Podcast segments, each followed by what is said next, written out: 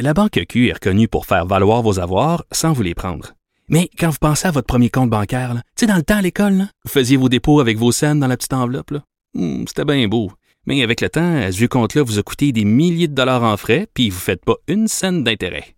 Avec la Banque Q, vous obtenez des intérêts élevés et aucun frais sur vos services bancaires courants. Autrement dit, ça fait pas mal plus de scènes dans votre enveloppe, ça. Banque Q. Faites valoir vos avoirs. Visitez banqueq.ca pour en savoir plus.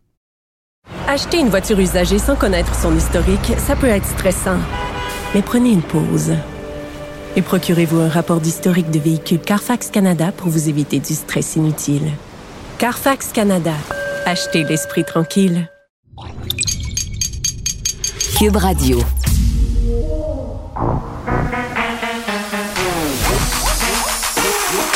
Elle a une opinion sur tous les sujets.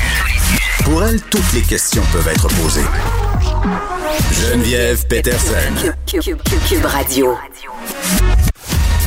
Salut tout le monde, bienvenue à l'émission. Plusieurs sujets pour vous aujourd'hui. Des fois, l'actualité est très, très riche. On a de la misère à faire des choix.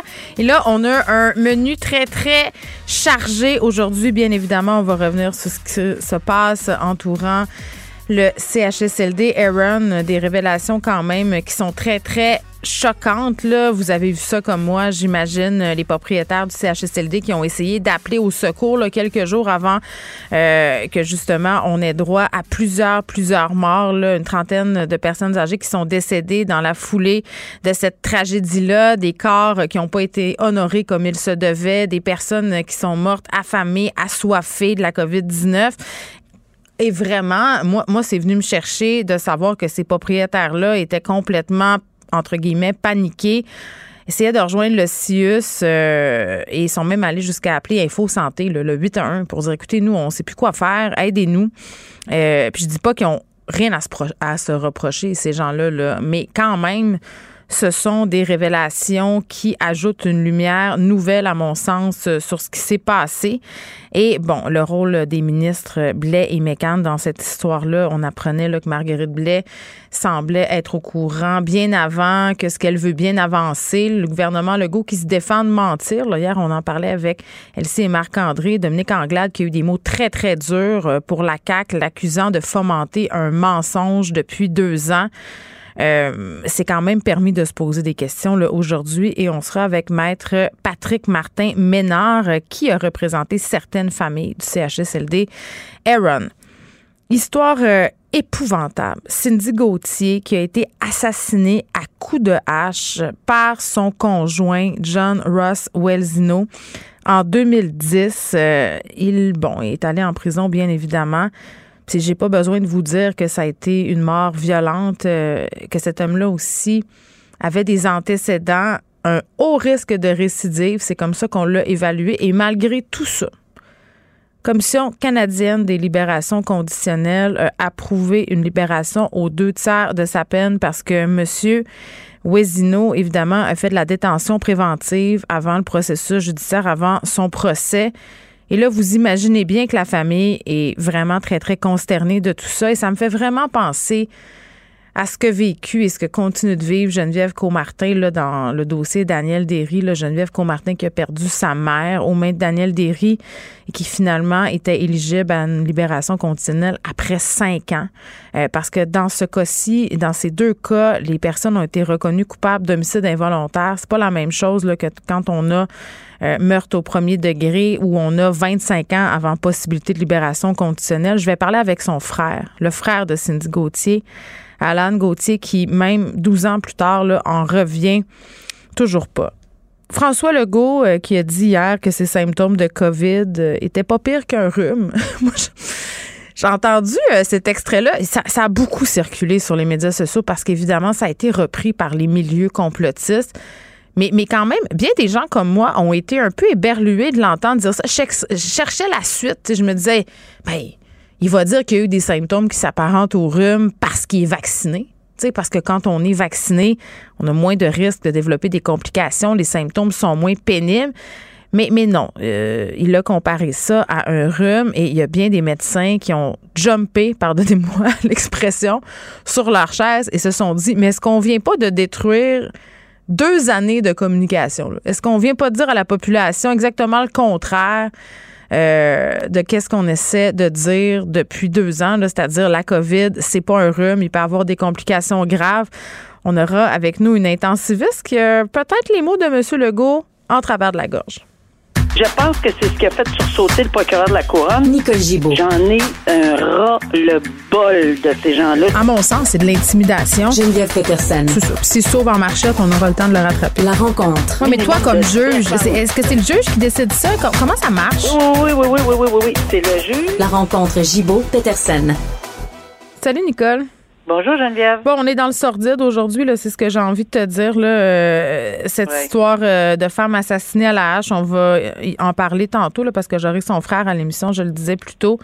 Euh, un cas de tourisme sexuel, un homme qui a violé à répétition une fillette cubaine avec la bénédiction de sa mère de l'âge de 7 à 14 ans. En fait, là, il s'est filmé. en fait, il a demandé à la mère de filmer parce que quand il revenait ici au Québec, j'imagine, voulait continuer à bon donner libre cours à sa perversion. Il aurait donné à sa mère une maison et un cochon. Et vraiment, là, cette mère-là qui travaillait pour 50 sous par jour, euh, personne n'avait rien dans cette maison-là. C'est pour ça que je suis un peu, euh, toujours un peu frileuse à jeter le blâme sur cette femme-là, là, même si elle a participé en quelque sorte à l'exploitation sexuelle de sa fille. Tu sais, les raisons qui sont derrière ça, évidemment, c'est c'est la pauvreté, Nicole. euh, et le manque de ressources, mais il l'a filmé, euh, il l'a fait filmer des gestes absolument épouvantables et la police lui a mis la main au collet parce que les autorités cubaines ont dit qu'il y avait un Québécois qui téléchargeait de la pornographie juvénile. Et ça me fait penser, tu sais, on a parlé ensemble euh, de, de cet homme qui travaillait euh, comme intervenant et qui avait littéralement une esclave sexuelle à la maison, là, puis que quand ça faisait pas son affaire, il appelait sa mère pour qu'elle lui fasse des reproches et qu'elle dise à sa fille, écoutez, euh, sais, faut que, faut que tu t'exécutes, c'est ça le deal que j'ai avec cet homme-là. Et vraiment, Nicole, euh, quand je lis des choses comme euh, cet homme en question là, qui est allé jusqu'à dire bah je le sais que c'est pas correct, là, puis c'est interdit les relations sexuelles avec des enfants, mais euh, en vacances, c'est pas pareil. Hein? En vacances, c'est pas pareil. Raisonnement, quel raisonnement? Alain Vendette, je m'en voudrais Ouais. de pas le nommer. Oui, exactement. Euh, alors, évidemment, là, je c'était même pas la route. C'est désolant d'entendre ça. Euh, oui, c'est vrai que la mère, on comprend la situation, etc. Par contre, elle a écopé de 15 ans de Oui, ou parce 20 qu'elle a participé. Ah oui, elle a participé à, Euh, à la- à des agressions sexuelles. C'est important de le dire. Même après, même après, alors qu'il était ici, euh, il appelait puis tout ça, puis elle, fait, elle participait pour lui montrer. C'est ça. Elle agressait sexuellement sa ça. fille. Elle l'agressait elle-même. J'ai de la misère un peu, même je comprends la situation. Alors, 20 ans qu'elle a écopé la mère pour, euh, mais à Cuba. Alors, euh, mais ici au Canada, maintenant, à partir depuis euh, 1997, c'est permis euh, qu'on accuse des gens qui sont qui sont à l'extérieur, qui ont commis des crimes à l'extérieur. On n'était pas habitué euh, à ce genre de, de dossier avant Ouais. 1997. Et maintenant, il y a une disposition du code criminel à partir de cette date-là que oui, les Canadiens peuvent être euh, poursuivis et trouvés coupables et emprisonnés pour des agressions à l'extérieur du Canada. Il y a eu des exemples là, dans le passé, Euh, mais ici, euh, bon, évidemment, euh, on s'en remet à- au tribunal, là, mais il risque 15 ans de prison. Puis je serais pas du tout, du tout surprise qu'on y aille avec euh, la pédale forte euh, dans un cas aussi incroyable, aussi dégradant que ce touriste, quand il part en vacances, peut faire ce qu'il veut avec des enfants, avec n'importe qui. C'est un raisonnement vraiment. Euh, regarde, on- Mais j'ai une question euh, pour toi, Nicole. Tu me dis, OK, depuis 97, on peut inculper des, des Oui. Canadiens pour des gestes commis à l'étranger, mais cet homme-là qui possédait et produisait de la porno juvénile dans son ça. ordi, Ça, euh, c'est une autre chose. ben oui, tu sais, il aurait quand même pu être euh, accusé. Ah non, il n'y a pas de problème là-dessus. Là. Quand tu possèdes la possèdes ou produire, T'as pas le droit, là. que- que- ben non, absolument pas. Ça prend pas que ça soit à l'étranger ou non, mais pour les gestes d'agression commis, par l'agression comme telle physique commis commis en, à l'étranger par un Canadien, oui, maintenant c'est possible. Alors, c'est deux choses différentes, mais euh, tu as raison de le soulever, mais c'est tout à fait aussi criminel euh, de, de que la pornographie, parce qu'il y en avait beaucoup de fichiers, là, 2000, mm. en tout cas, c'est incroyable. Euh, il se faisait des films avec ça, etc., pour pouvoir consommer cette pornographie qui lui-même demandait avec qui il avait, il avait eu des relations. Donc, on demande 15 ans de prison, c'est, c'est à mon avis, un, un strict minimum lorsqu'il s'agit de genre de relations comme ça dans un mm. contexte de la pareille sorte. Et on ose espérer que, bon, euh, le, le, tribunal va en venir à cette mm. euh, décision-là. Mais euh, évidemment, ça, ça, ça, va être la décision du tribunal dans les circonstances, parce que j'imagine qu'on n'a pas demandé, on a demandé sept ans, si je. Oui, oui, la défense demande sept ans. C'est ça. Alors, voilà convoi de la liberté, je sais pas si tu te rappelles euh, de cette femme-là qui avait supposément été vraiment très, très blessée par un cheval, même qu'à un certain moment, il y avait une fausse nouvelle qui circulait comme quoi elle aurait été tuée. Puis mon, mon, collègue Yves Poirier s'était fait bousculer dans la foulée de cette fausse nouvelle-là par un homme qui disait ça n'a pas de sens. Il y a une femme qui vient de se faire vraiment blesser gravement par un cheval. Donc, tu sais, quand même, ça avait brassé, là, ça s'était répandu, comme toutes les fausses nouvelles, comme une traînée de poudre, cette histoire-là.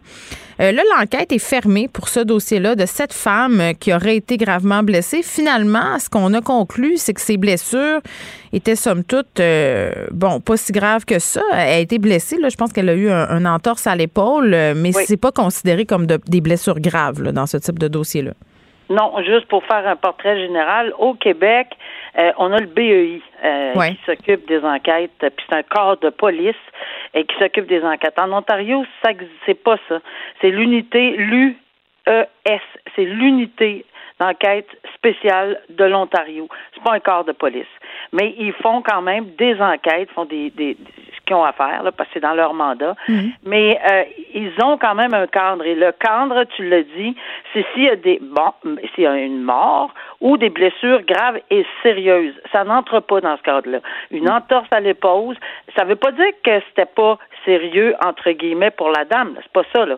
Ça veut juste dire que cette entorse à l'épaule ne rentre pas dans leur cadre euh, à eux, à, à, mhm. l'unité des enquêtes spéciales, et ils vont référer le tout à la police de Toronto. Pourquoi? Parce que plusieurs corps de police étaient sur place, on l'a vu, là, pendant euh, lorsqu'ils ont démantelé euh, la manifestation, en fait, euh, le siège, parce que c'était ça.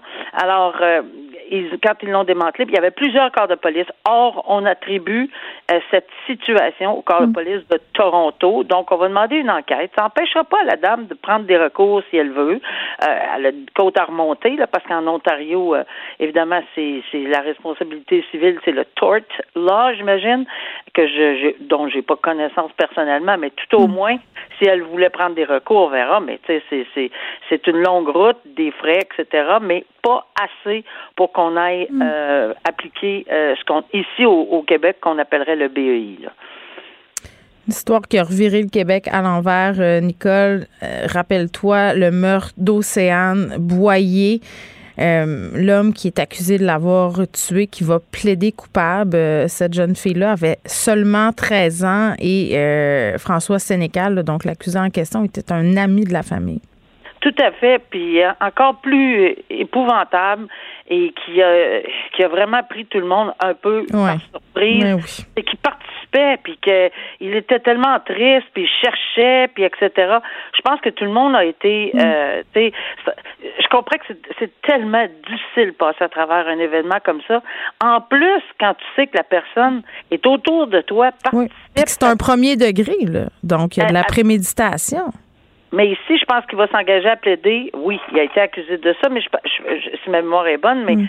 euh, il était accusé de meurtre au premier degré. Là, je sais pas mais il va plaider coupable au meurtre deuxième degré. Hmm. Alors, je, je, peux un petit peu comprendre que ça a pris du temps des négociations. Pourquoi? Parce que juste pour faire la différence pour les auditeurs, meurtre premier degré, c'est avec tout un tout, tout ça est planifié, orchestré de de propos délibérés. Bon, on a tout organisé l'affaire. Ici, on semble, si c'est un meurtre au deuxième degré, puis c'est sur, sur quoi la couronne accepte le plaidoyer, accepterait le plaidoyer de culpabilité, alors à ce moment-là, c'est parce qu'il n'y a pas il n'y a pas nécessairement d'organisation de propos délibérés. Il n'avait pas planifié. C'est arrivé. Il savait toutefois très bien que les gestes qu'il posait à ce moment-là, parce que genre de sauter une coche sur le moment, là, mais il savait très bien que les gestes qu'il a posés, euh, ça, pour, une mort pouvait en résulter très, très certainement. Alors, dans les circonstances, euh, mm. c'est pour ça souvent que la couronne, n'étant pas certaine d'être capable de faire la preuve hors de tout doute raisonnable des propos délibérés et de l'organisation. Mais mettons, Nicole, je comprends, là, ça c'est le point de vue froid de la justice, mais imagine, tu sais, t'es, es le parent de cette jeune fille-là. Ce type d'entente-là, en tout cas, moi, ça viendrait me chercher. Vraiment. Oui, mais quand tu n'es pas capable, ben, euh, il faut il faut vraiment pas se laisser avoir avec. Je comprends, je comprends ce que tu veux dire là. Moi, je suis l'humaine, je suis l'humaine de la discussion. Je, comprends, je comprends, mais accepter qu'on peut pas aller là. On ne peut pas aller là parce que le meurtre au premier degré, euh, tant qu'à moi là, toute personne qui tue pas moi là, mais toute personne qui perd un membre, tout, tout le monde serait meurtre au premier degré, ça n'existe pas hmm. et, ça, ça marche pas comme ça. Et, et, et c'est quand même une prison à vie avec un minimum entre 10 et, et 25 je comprends que ça peut bouleverser les gens, mais euh, c'est notre système de droit canadien. On l'a voté, mm. on l'a accepté. Et non, moi, je, je, je, je comprends très bien pourquoi, même si je prends du recul. Ben oui c'est tout. Non, je sais que tu vas, tu vas prendre du recul. oui, oui. Mais non, mais c'est parce que je me mets à la place des gens qui vivent cette affaire-là. Puis, bon, euh, évidemment, euh, c'est normal que ça soit balisé ainsi, mais à la fin de la journée, on a, on a un cœur. Qu'est-ce que tu veux que je te dise? OK. Tantôt, je vais parler au frère de Cindy Gauthier qui a été assassiné en 2010 euh, à coup de hache, Nicole, par son conjoint, John Ross Wesino. là, il va sortir de prison. Là, il est admissible à la libération conditionnelle. Il va avoir fait le deux tiers de sa peine parce qu'il a fait de la détention préventive. Et comme dans tous ces types de dossiers-là, tantôt, je faisais référence au cas Daniel Derry dont on a parlé ensemble, éligible à une libération conditionnelle après cinq ans. Euh, dans le cas euh, de cet homme-là, là, John Ross Wesino, euh, ça a été meurtre au deuxième degré. Daniel Derry aussi. et là, malgré son risque de récidive élevé, là, il, sort quand même. Puis c'était aussi le cas pour Marilyn Lévesque. On l'a laissé sortir son assassin plein de rapports qui étaient accablants. Euh, Libération conditionnelle Canada, je ne sais pas qu'est-ce qu'ils font, je ne sais pas comment expliquer ça. Tu sais, comment qu'on laisse sortir quelqu'un qui est un récidiviste et qui représente, selon plusieurs rapports, un risque de récidive élevé. Bon, on va essayer de décortiquer rapidement, mais quand même, euh, bon, alors, si je euh, me réfère à, l'article et à ce que le frère a dit dans les circonstances, ce mm. serait un homicide involontaire pour lequel il a été trouvé coupable, mais non un meurtre. Et encore là, on va me trouver un peu pointilleuse, fatigante, mais il y a une énorme différence. Oui, Daniel Derry aussi, c'était ça, homicide involontaire. Homicide involontaire. Puis quand on pense à 14 coups de hache, mm. le involontaire, mm. ça s'avale très mal. Ben oui. Et je comprends très bien pourquoi.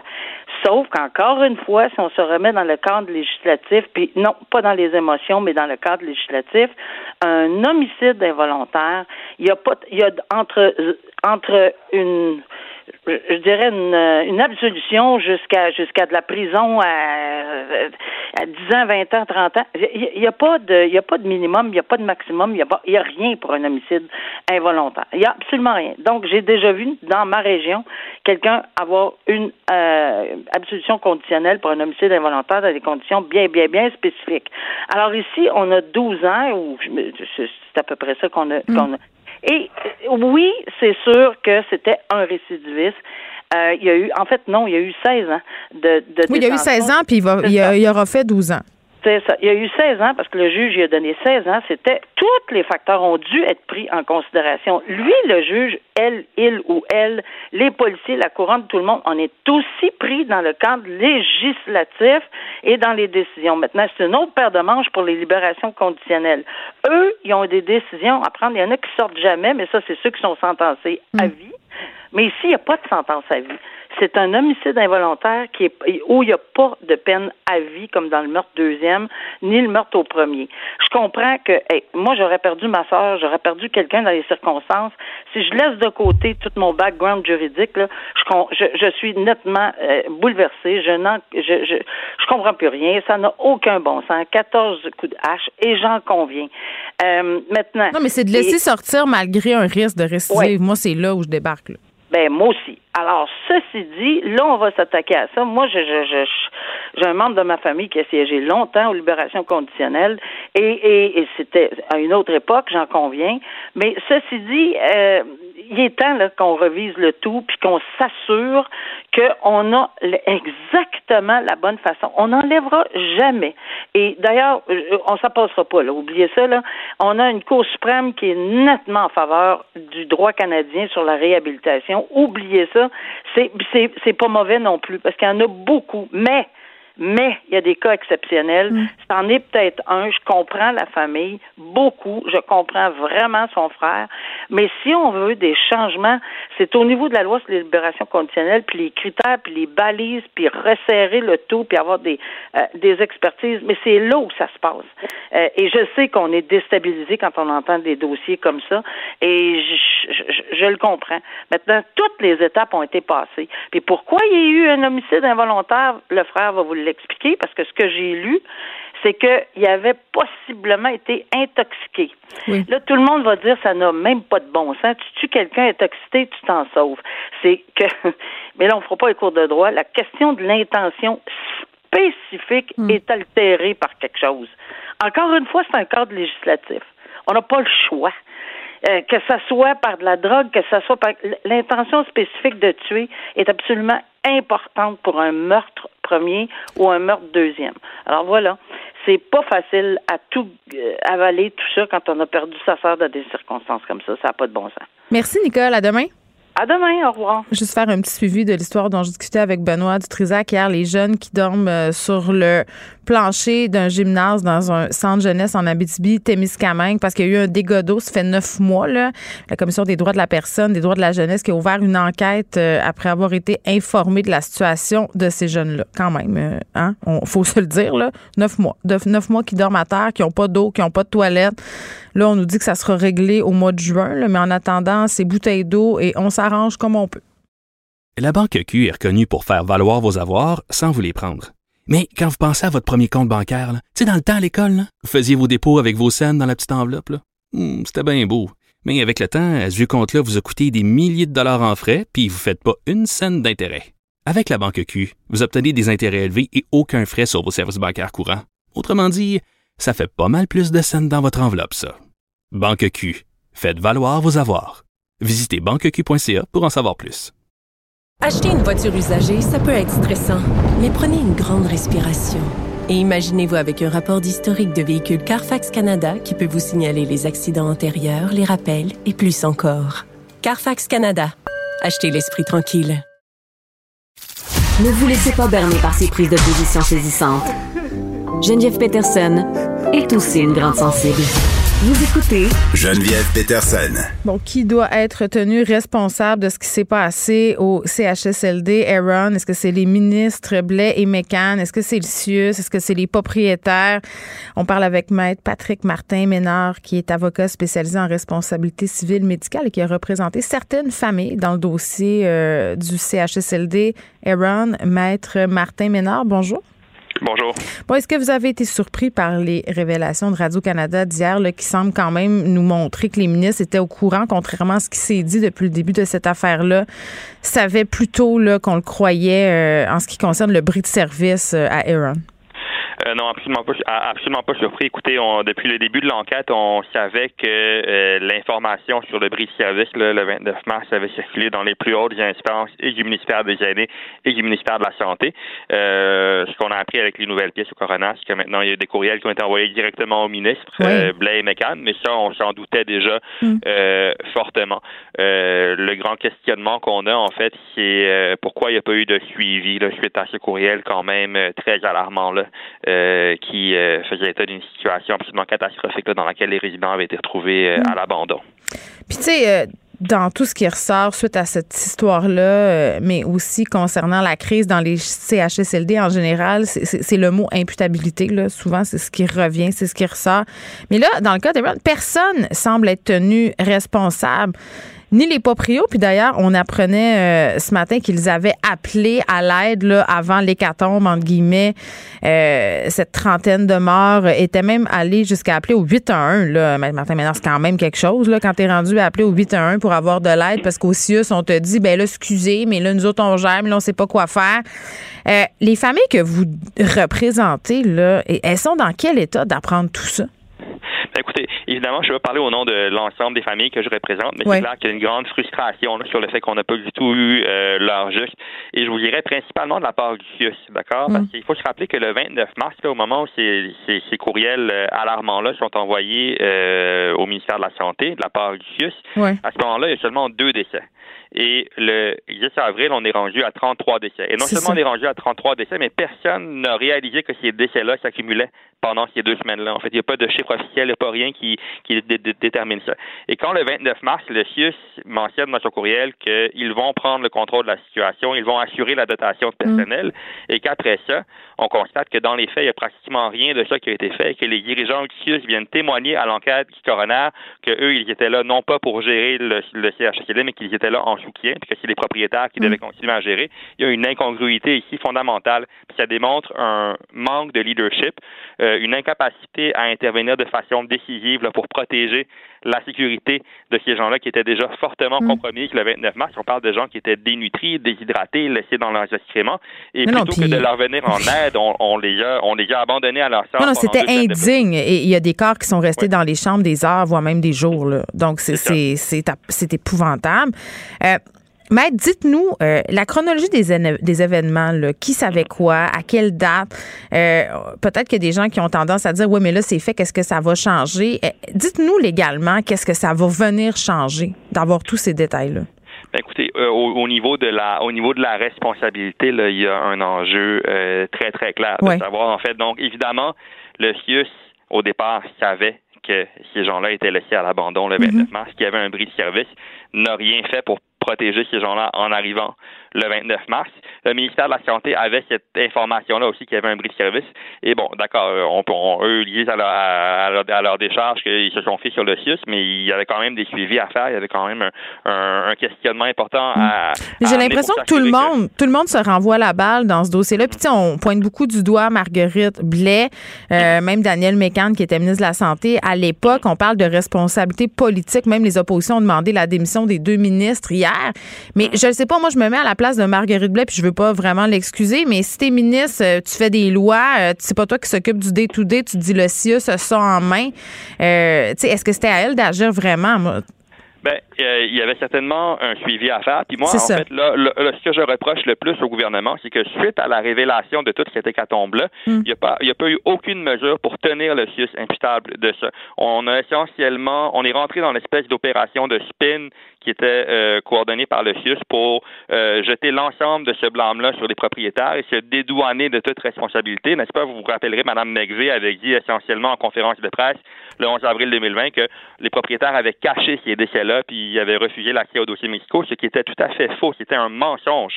Et euh, le gouvernement est un peu est rentré dans cette trame narrative-là, n'a pas vraiment fait de remise en question au niveau du CIUS. Donc tous les dirigeants du qui était, qui était en place au moment de cette hécatombe-là et qui ont contribué à cette hécatombe-là sont encore en place aujourd'hui. Puis là, bon, effectivement, peut-être qu'avec la, pression politique qui est renouvelée, euh, le gouvernement va, trouver quelques boucs mm. émissaires au sein de la. Mais c'est difficile. C'est trop peu trop tard. C'est sûr que, ben oui. Puis, puis bon, euh, Dominique Anglade a eu des mots très durs euh, pour le gouvernement de la CAQ. Là, les accusés d'avoir fomenté un mensonge depuis deux ans. Euh, c'est sûr que pour l'instant, là, ça paraît pas très bien tout ce qu'on apprend, puis ça, ça sent, bon, l'entourloupette, disons ça comme ça. Euh, Maître Martin Ménard, mais est-ce que, est-ce que vous pensez qu'en l'état actuel des choses euh, et peut-être dans un futur assez proche, suite à ce qui va ressortir de cette enquête-là, ça va être possible de tenir réellement des gens responsables de, de ces drames-là spécifiques, là, des gens qui travaillent dans, dans, un système de la santé qui est labyrinthique? Là? Oui, absolument. Écoutez, il y, a, certainement des problèmes systémiques, mais dans le cas de Heron spécifiquement, il y a aussi un énorme problème au niveau du leadership, au niveau de la, la gestion et de décisions qui ont été prises. Quand on pense que les gens, même les gens qui ont été retrouvés le 29 mars, n'ont même pas eu d'évaluation médicale avant euh, le 11 avril. On demandait des euh, tests, on demandait de venir tester les gens.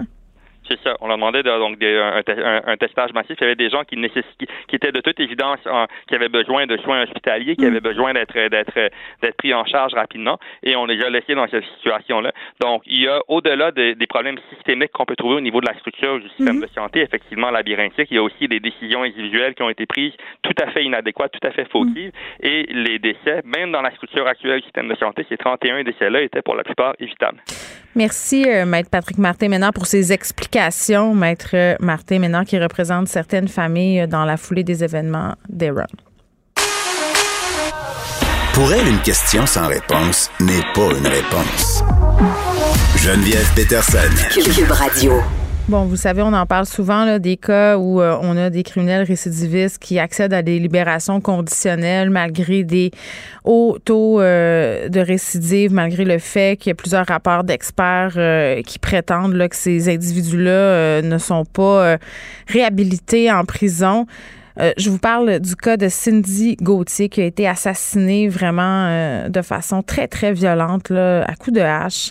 Ça se passait en 2010. Ça c'est bon, elle a perdu la vie aux mains de son conjoint, John Ross Wesino. Et là, la Commission canadienne des libérations conditionnelles a approuvé une libération deux tiers de la peine euh, de celui-ci. Et évidemment, c'est très bouleversant, à commencer euh, par la famille. On parle avec Alan Gauthier, qui est le frère de Cindy Gauthier. Alan, salut. Bonjour. Euh, je sais que c'est peut-être très, très difficile pour vous de, de raconter ça, mais, mais juste pour qu'on puisse comprendre ce à quoi on a affaire. Euh, Qu'est-ce qui s'est passé pour votre sœur en, 2010? Dans quelles circonstances euh, cet assassinat-là a eu lieu? Ben, écoutez, en 2010, ma sœur euh, Cindy avait rencontré, ben, un petit peu en 2010, en fait, mm. pour commencer depuis le début, avait rencontré euh, son conjoint qui était, ben, vous le savez, je pense, de toute façon, dans le dossier, qui était un autochtone à ce moment-là, ben, qui est encore un autochtone, mais bon, ils ont sorti ensemble peut-être un an ou deux, je ne l'ai pas en mémoire exactement. Elle est en couple avec lui.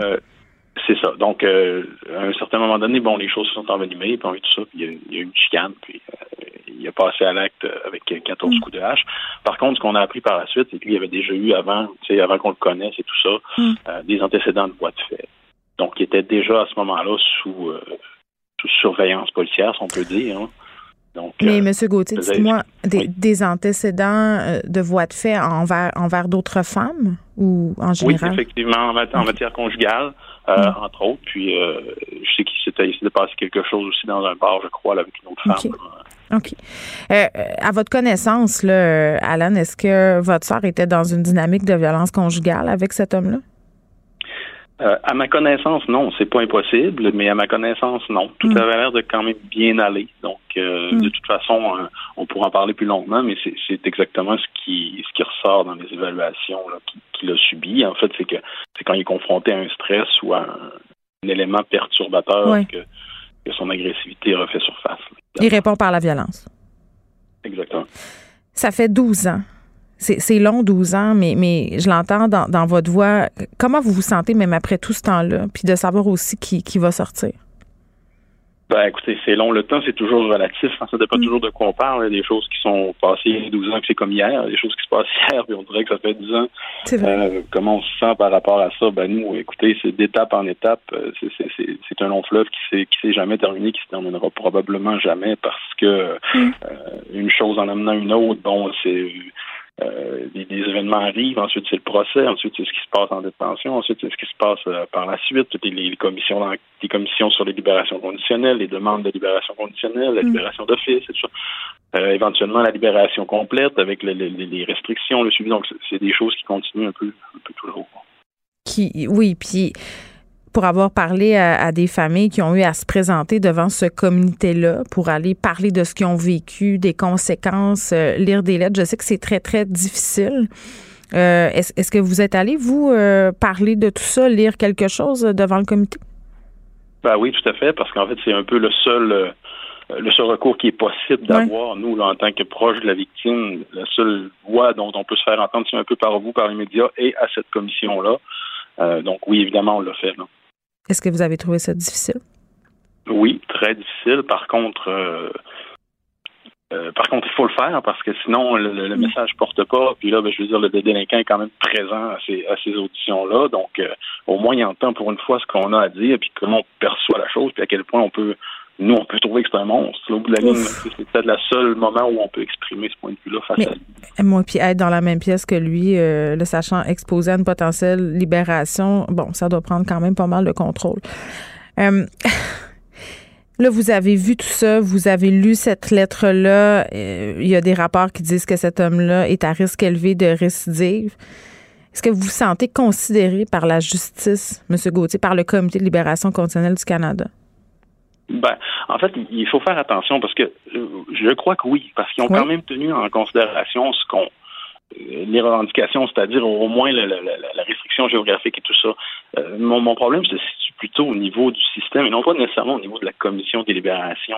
Ce que je veux dire par là, c'est qu'à mon sens, c'est pas normal qu'on on puisse libérer un individu encore à risque élevé hmm. de récidive aux deux tiers de sa peine et que ce soit une loi et que ce soit, on appelle ça une libération d'office. Oui. Mais c'est parce qu'il y a eu homicide, il y a eu un, c'est un homicide involontaire. C'est pour ben, ça. C'est ça, c'est ça, c'est ça. C'est que du début à la fin, en fait, il y a eu un peu du, j'appelle ça du laxisme, là, mais c'est que du début à la fin, il y a, il y a toujours un élément qui fait qu'à quelque part, il, il, réussit à se faufiler un petit peu à travers des mailles du filet, mm. du fait que certaines parties de la preuve n'ont pas pu être divulguées au procès, par exemple, ce qui fait qu'il y a eu un homicide involontaire et tout. Donc, c'est mm. une chaîne d'événements qui nous mène à ça aujourd'hui. Ben ça, c'est ce qui revient souvent dans les témoignages euh, que font euh, les familles, des femmes avec qui je me suis entretenue souvent là, par rapport à de la violence conjugale qui me disent euh, les procureurs de la couronne qui laissent tomber certains chefs ou euh, préfèrent certaines accusations pour pouvoir procéder plus vite puis être certain d'avoir une condamnation. Je veux dire, sur papier, euh, ça fonctionne, mais, mais dans la vraie vie, quand on est la famille de ces personnes-là, qu'on a perdu des proches dans des circonstances tragiques comme bon celle que connue votre sœur, c'est sûr que ça doit être quand même assez difficile d'accepter ces accommodements-là. Ben oui, effectivement. Puis même d'un point de vue plus général, j'aime ça ramener un petit peu à la société en général. Mm. que si cette personne-là représente encore un risque, c'est pas seulement, mm. oui, notre famille a été très éprouvée, tout ça, mais bon, je pense qu'il va avoir un certain contrôle pour pas qu'il rentre en contact avec nous et tout ça. Jusque-là, ça va. Mm. Mais, avec d'autres femmes. va rencontrer exactement une autre femme et puis qui va se retrouver dans une, dans une situation de contrariété comme il était à ce moment-là. Ben, qu'est-ce qui va se passer étant donné que même les, ces analyses euh, psychologiques démontrent qu'il y a encore un risque élevé? Ben, je me demande comment on peut consciemment, en tant que société, laisser aller quelqu'un comme ça qui, qui, parce qu'au bout de la ligne, on, sait que c'est fort probable que ça réarrive. Il est supposé euh, de les rapporter, ces relations euh, avec des femmes. Vous parliez des conditions géographiques là, qui vont être imposées à John Ross Wesino. Imposer des conditions, c'est une chose, euh, mais là, de ma compréhension de l'affaire, à venir jusqu'à maintenant, il n'y a pas de possibilité pour qu'il porte le bracelet anti-rapprochement ou le bracelet électronique pour savoir il est où. Ben, effectivement, je ne sais pas. Je ne suis pas un expert au niveau de, de, de la technologie des bracelets de, positionnement. Par mm. contre, ça n'a pas été mentionné. Effectivement, est-ce que ça pourrait aider probablement pour euh, mm. justement faire appliquer ces restrictions géographiques-là? Parce qu'il faut bien comprendre que même s'il y a une surveillance, euh, ultimement, c'est basé un peu sur la bonne foi de la personne. Oui. Euh, donc, ce que je veux dire, c'est que s'il décide de se sauver, ultimement, il va pouvoir. Oui, puis bon, dans le coin où ça se passe, je pense que vous venez du Saguenay-Lac-Saint-Jean, c'est ça? Oui, effectivement. Bon, il n'y a pas tant euh, non plus de, policiers là-bas pour assurer une surveillance de tous les instants. Là. Euh, des fois, il y a deux chars de SQ qui passent aux quatre jours. C'est ce que j'ai envie de dire. Non, mais c'est vrai. De toute façon, lui, je crois qu'il reste dans la région de Montréal. Bon, OK, parfait. mais... après, s'il veut revenir chez eux, euh, bon, pour avoir habité là-bas, là, des fois, il, il, manque un petit peu de contrôle à, cette, à ce niveau-là. Puis, vous parliez de, de l'effet social, de l'effet sur les autres femmes. Puis je trouve ça intéressant parce que, tu sais, on est dans un moment charnière de l'histoire judiciaire au Québec où on a fait ce rapport rebâtir la confiance. On aura des tribunaux spécialisés euh, pour les victimes de violences conjugales, euh, pour les victimes d'agressions sexuelles. Euh, c'est sûr que quand on, voit comme ça un individu qui sort aux deux tiers de sa peine, une entente de la cour avec homicide involontaire, au niveau de rebâtir la confiance, j'ai envie de vous dire que c'est pas tout à fait ça non plus. Non, ben effectivement. le gros, le gros du problème présentement, c'est que la victime n'est pas là pour faire valoir son point, parce que si c'était effectivement un cas de violence conjugale, que la victime est encore en vie, mm Euh, c'est les cas justement à laquelle les, fameux bracelets s'appliquent là, pour Exactement. un peu à ça. Donc, euh, effectivement, on serait pas du tout dans le même cas de figure, mais là, étant donné que la seule façon un petit peu de faire voir la voix un petit peu de ma soeur, comme on disait tout à l'heure, ben, mm. c'est un peu en passant par les médias comme vous ou encore en allant devant la commission, en faisant un mm. peu valoir le point. C'est la seule c'est la seule possibilité qu'il y a. Monsieur Gauthier, on a eu droit à deux féminicides en moins de 24 heures euh, la semaine dernière, ce qui porte au nombre de quatre les féminicides commis au Québec seulement en 2022. L'année passée, malheureusement, ça a été une année record au niveau des féminicides. Quand vous voyez passer ça, ça doit vous brasser pas mal? Oui, effectivement. Euh, c'est pas nécessairement facile. ça ramène un petit peu toujours au. Euh, ben, étant donné ces jeux qu'on a passé face à ça, donc ça nous plonge un petit peu là-dedans à chaque fois, mais je dirais que c'est un peu le reflet effectivement des décisions qui sont prises. Les décisions de société nous mènent vers ça. Donc, euh. hmm. Votre soeur qui a connu ce sort-là euh, il y a 12 ans, puis de voir qu'il y a encore autant de femmes qui perdent la vie aux mains de leurs conjoints. Effectivement. Merci, Alan Gauthier, de nous avoir parlé de votre sœur. Euh, puis de, sa triste fin et surtout ben, de la façon dont le comité de libération conditionnelle traite ces dossiers-là. Mais je comprends que vous voulez attirer l'attention davantage sur les peines, sur la façon dont on gère euh, ces individus-là. je le rappelle, cet homme-là, John Ross Wesino, qui représente un risque de récidive qui est élevé, ben, il, sera, euh, il sera bientôt en liberté. Merci, M. Gauthier. Ben, c'est moi qui vous remercie. Au revoir. La Banque Q est reconnue pour faire valoir vos avoirs sans vous les prendre.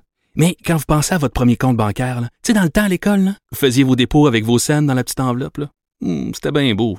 Mais avec le temps, ce vieux compte-là vous a coûté des milliers de dollars en frais, puis vous ne faites pas une scène d'intérêt. Avec la banque Q, vous obtenez des intérêts élevés et aucun frais sur vos services bancaires courants. Autrement dit, ça fait pas mal plus de scènes dans votre enveloppe, ça. Banque Q, faites valoir vos avoirs.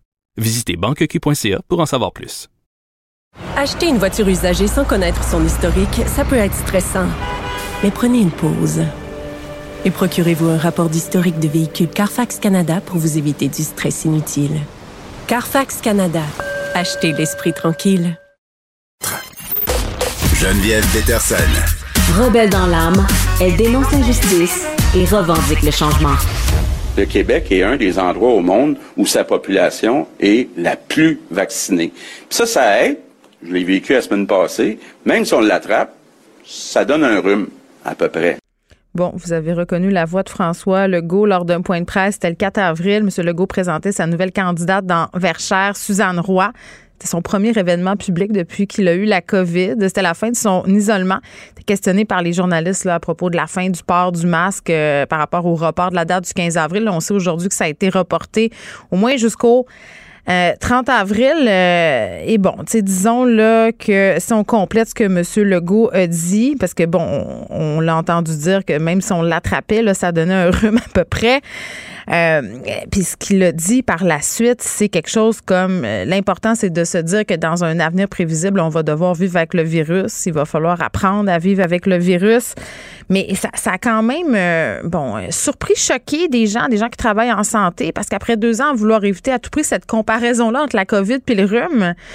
Euh, après deux ans là, où ces gens-là se sont battus pour sensibiliser la population, puis il y a tout le discours complotiste aussi, là, on les a entendus souvent, les gens qui, bon, minimisaient les conséquences de la COVID, la maladie en tant que telle, en disant c'est juste une grippe, c'est juste un rhume. Euh, fait que c'est tout un travail de déconstruction de ce mythe-là -là, qu'on s'est évertué à faire depuis deux ans. Et là, M. Legault, en un point de presse, est un peu venu jeter... Euh, pavé dans la mare, disons ça comme ça. Ça fait réagir euh, Dr Amélie Boisclair, qui est interniste, qui est intensiviste à l'hôpital Pierre Le Gardin. Elle est avec nous. Dr Boisclair, bonjour. Bonjour. Bon, est-ce que vous l'aviez entendu en direct, M. Legault, prononcer ces sages paroles? Non, je l'ai pas entendu en direct, mais je l'ai euh, maintes fois entendu. Oui, oui, parce que c'est ça, ça a été partagé euh, et par des travailleurs de la santé, mais aussi par des par des complotistes. Et sais, c'est ça quand même. Euh, je me disais, docteur Boisclair, on a là la preuve ou une démonstration parfaite comment détruire beaucoup d'efforts en, deux, en deux minutes finalement. oui, en quelques secondes même. Oui. en, en, fait, c'est qui je je je comprends ce que le premier ministre voulait dire. Mhm. dans le sens que tant mieux, il y a eu des symptômes légers. Oui, mais il était vacciné. C'est pour ça qu'il y a eu des symptômes légers. On peut, en fait, ce, ce que j'entends là-dedans, si je veux dire, je vais être de bonne foi, c'est dire, ben, il était adéquatement vacciné, il y a eu des symptômes légers, on a des beaux succès avec nos vaccins. Euh, mais encore là, ce qu'il faut faire attention, c'est de ne pas banaliser la maladie. C'est là-dessus qu'on se bat depuis le début de la pandémie. Mm. C'est de, de, faire comprendre que le, le COVID, c'est une maladie à prendre au sérieux. Puis si on voit depuis deux ans tout ce qu'on vit, on ne fait pas ça à cause d'un rhume. Là. Oui, puis docteur Boisclair, je pense qu'on a tous tendance un peu en ce moment à banaliser la COVID. Je m'explique, OK? Puis moi, je fais partie de ces gens-là. Là, je me suis surprise un peu, à, pas à baisser ma garde, mais je l'ai eu la COVID récemment. Je pense que ça doit faire quelque chose comme un mois. J'ai été malade, mais tu sais, c'est ça. Pas tant que ça. Là, je disais aux gens de mon entourage, si j'avais pas su que j'avais la COVID, j'aurais pensé que j'avais un rhume. Tu sais, vous comprenez? J'ai pas fait de fièvre. Tu sais, j'avais des symptômes qui s'apparentaient au rhume. Bien entendu, je m'empressais de dire, une chance, j'ai été vaccinée trois fois parce que j'étais quand même assez maganée.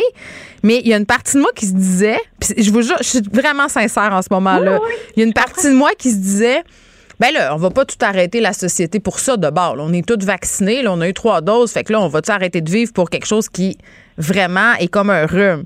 Puis je le sais qu'il faut pas penser ça, mais comprenez-vous le monde qui n'a pas eu de complications de se dire cette affaire-là? Ben oui, je comprends. Ben oui, je comprends. On, est toutes tannées, on est toutes fatiguées. Puis, tu sais, je vous mentirais si nous-mêmes, dans le domaine de la santé, des fois, on, ça fait deux ans, on est fatigué. Puis euh, moi, en fait, je vous dirais que c'est l'inverse. J'ai eu des amis bien vaccinés qui font attention, qui l'ont eu solide. Puis c'est plus ça que j'ai fait. Ah, OK, il y en a encore que ça m'agane. Mm Ils n'ont pas eu besoin d'être hospitalisés. Puis je m'étais rendu compte que moi aussi, j'avais commencé à baisser la garde. C'est ça. Encore là, quand on parle de baisser la garde, le message, en fait, c'est parce qu'il y a des associations fausses là-dedans. Quand le monde quand on dit de demeurer prudent, il y en a tout de suite qui sortent aux conclusions de on veut confiner, on veut tout fermer. Ben voyons donc, c'est exactement l'inverse. C'est exactement l'inverse. Quand on dit qu'il faut vivre avec le virus, la version plate, c'est que ça fait deux ans qu'on vit avec le virus. Tu sais, on, on vit avec le virus, il est là. La, la différence, c'est que selon les étapes de notre compréhension au niveau de la science, de comment agit le virus, comment il se propage, comment on peut se protéger, mais on s'adapte. OK? c'est ça qu'il ne faut pas arrêter pour continuer d'avancer. Si on ne veut pas l'échapper puis revenir en arrière, parce que ça, tout le monde n'est plus capable. On n'est plus capable dans le domaine de la santé, au niveau de l'économie, les restaurants, la population. personne ne veut ça. Mais c'est pas de dire, tu sais, fermer les yeux sur un problème, ça empêche de se mettre en mode solution. Là, présentement, le virus il est là. Tant mieux, on a eu des bons outils. On a des vaccins. Puis là, aussi, le message, c'est de dire, c'est aller chercher votre troisième dose. Aller chercher votre quatrième dose si vous êtes candidat, si vous êtes immunosupprimé. Là, ça tombait mal, mettons, là, de dire quelque chose comme ça, euh, parce qu'on sait que pour la troisième dose, plus de réticence, là, voire même pour la quatrième ben, dose. Exactement. Tu sais, c'est ça un peu qui est, qui est un peu difficile parce que en pandémie, la communication est primordiale parce que on, on, a besoin d'un message clair, mais on a besoin aussi que les sous-titres aillent dans le, dans le même sens. Que, que, la communication. Puis là, d'un côté, on, on, dit aux gens, écoute, c'est important de continuer de porter le masque, puis même idéalement un masque de, de bonne qualité. Là. Tu sais, c'est, c'est un N95, ben c'est temps de sortir. C'est un masque chirurgical, ça vaut la peine parce qu'on veut limiter la propagation. On veut protéger les gens qui ne sont pas adéquatement vaccinés. Il y a les non-vaccinés, mais il y a ceux qui ne sont pas adéquatement vaccinés. Il y a les immunosupprimés aussi. Mm. On veut soutenir notre économie, on veut éviter les, éviter les fermetures, hein, parce que oui, il y a le système de la santé, mais à chaque fois qu'il y a une éclosion dans un commerce, ben c'est des fermetures, c'est des manques d'employés, ça a tout le temps des conséquences. on est en train de favoriser le port du masque, on dit au monde, allez chercher votre troisième dose, allez chercher votre quatrième dose, mais c'est pour ça qu'il faut être conséquent et dire oui, mais on fait tout ça pas pour un banal rhume. Non, c'est ça, parce que c'est bien rare qu'on se ramasse à l'hôpital euh, à cause d'un rhume, là, branché de partout. Ben, comment dire, ça m'est jamais arrivé. non, mais c'est parce qu'on confond rhume et grippe bien souvent. ben, c'est ça, déjà de base, oui. on confond le rhume et la grippe. Hein, les gens qui ont fait une vraie grippe, là, une influenza, souvent ils disent Oh my God, OK, je viens de comprendre la différence entre les deux. Et là, l'autre chose, c'est que déjà la comparaison entre le COVID et la grippe n'est pas exacte. il y a comme toutes ces couches de. c'est normal. Hein. On a tendance à vouloir associer une nouvelle maladie hein, qu'on apprend à connaître à ce qu'on connaît déjà. Ben oui. On, c'est normal. Tu sais, ça nous rassure, ça nous donne des points de repère aussi. Mais là, malheureusement, au, contraire, tu sais, le, le COVID, on est encore dans une période de découverte. Euh, tant mieux, il y en a qui l'attrapent de façon asymptomatique, il y en a qui ne développent pas de, complications, puis c'est ce qu'on souhaiterait pour la majorité du mm. monde. Malheureusement, ce qu'on voit, c'est qu'il y en a qui développent des symptômes à plus long terme. On commence à avoir des études qui sortent sur des, impacts au niveau euh, de la cognition, hein, du cerveau, euh, au niveau des troubles thrombotiques, tu sais, de faire des caillots. Bref, le mot-clé là-dedans, c'est pas d'être alarmiste, mais c'est de demeurer prudent puis on demeure prudent mm. quand, en, guillemets, il faut respecter le virus. Oui, puis cette vigilance-là, bon, elle, s'essouffle avec le temps. C'est l'usure pandémique, comme on ben dit. Mais la semaine dernière, euh, on voyait cette histoire, c'était dans le journal de Montréal, un ami euh, d'un de nos collègues qui blogue chez nous, Steve euh, Fortin, un père de famille vacciné trois fois qui s'est ramassé quand même aux soins intensifs. ça nous fait toujours un peu quand on voit ces histoires-là, docteur Boisclair, mais en même temps, on fait Ah, c'est tellement rare. Ah, ça arrive presque pas. Vous, vous, vous êtes à l'hôpital, des gens qui sont aux soins intensifs présentement. Est-ce qu'il y en a? Puis c'est quoi le type de patient? Euh, ben, il y en a. Il y en a moins qu'il y en avait grâce au vaccin. Ben, c'est sûr. OK? Euh, puis, grâce aussi, ça n'a jamais été une stratégie du vaccin seul, hein. Ça a toujours été, même quand on parle avec l'Organisation mondiale de la santé, c'est vaccin plus leur slogan. Vaccin plus autres mesures de protection. Mais oui, on en a beaucoup moins. Ça, c'est sûr. Puis ça, ça aide tout le monde. mais est-ce qu'on est mieux, excusez, mais est-ce, euh, vous interromps, mais est-ce qu'on est mieux outillé aussi? Là, vous parliez tantôt euh, des connaissances euh, qui, bon, se précisent. On connaît mieux ce virus-là et tout ça. Il y a Paxlovid aussi, l'arrivée de ce médicament-là. Donc, j'ai l'impression qu'on est plus plus fort pour lutter contre la COVID en ce moment qu'on l'était, par exemple, lors de la troisième vague ou de la quatrième vague? Ben, définitivement. C'est pour ça que des fois, ça devient difficile de faire des comparaisons entre chacune des vagues, parce qu'à chaque fois, il y a, y a des choses qui sont différentes. si on regarde la, première vague, on était inconnus, pas de vaccin, euh, nouvelle maladie, rien ne va plus. À maintenant, c'est un monde de différence. dans ma tête, on dirait qu'il y a 10 ans de différence. Mm. Mais euh, on n'est pas encore rendu à l'étape de dire on a le contrôle.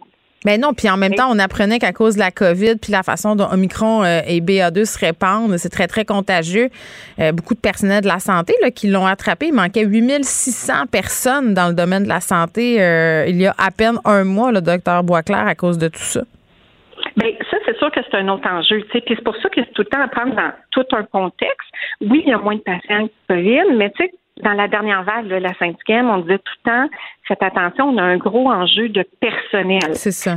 Mais le personnel, on n'a pas plus qu'on avait qui sont, sont, il y en a beaucoup qui sont malades présentement. C'est sûr que les périodes d'isolement sont plus courtes, mais on demeure très précaire. Tu sais, un lit de soins intensifs, un lit d'hospitalisation, c'est une structure, c'est un meuble.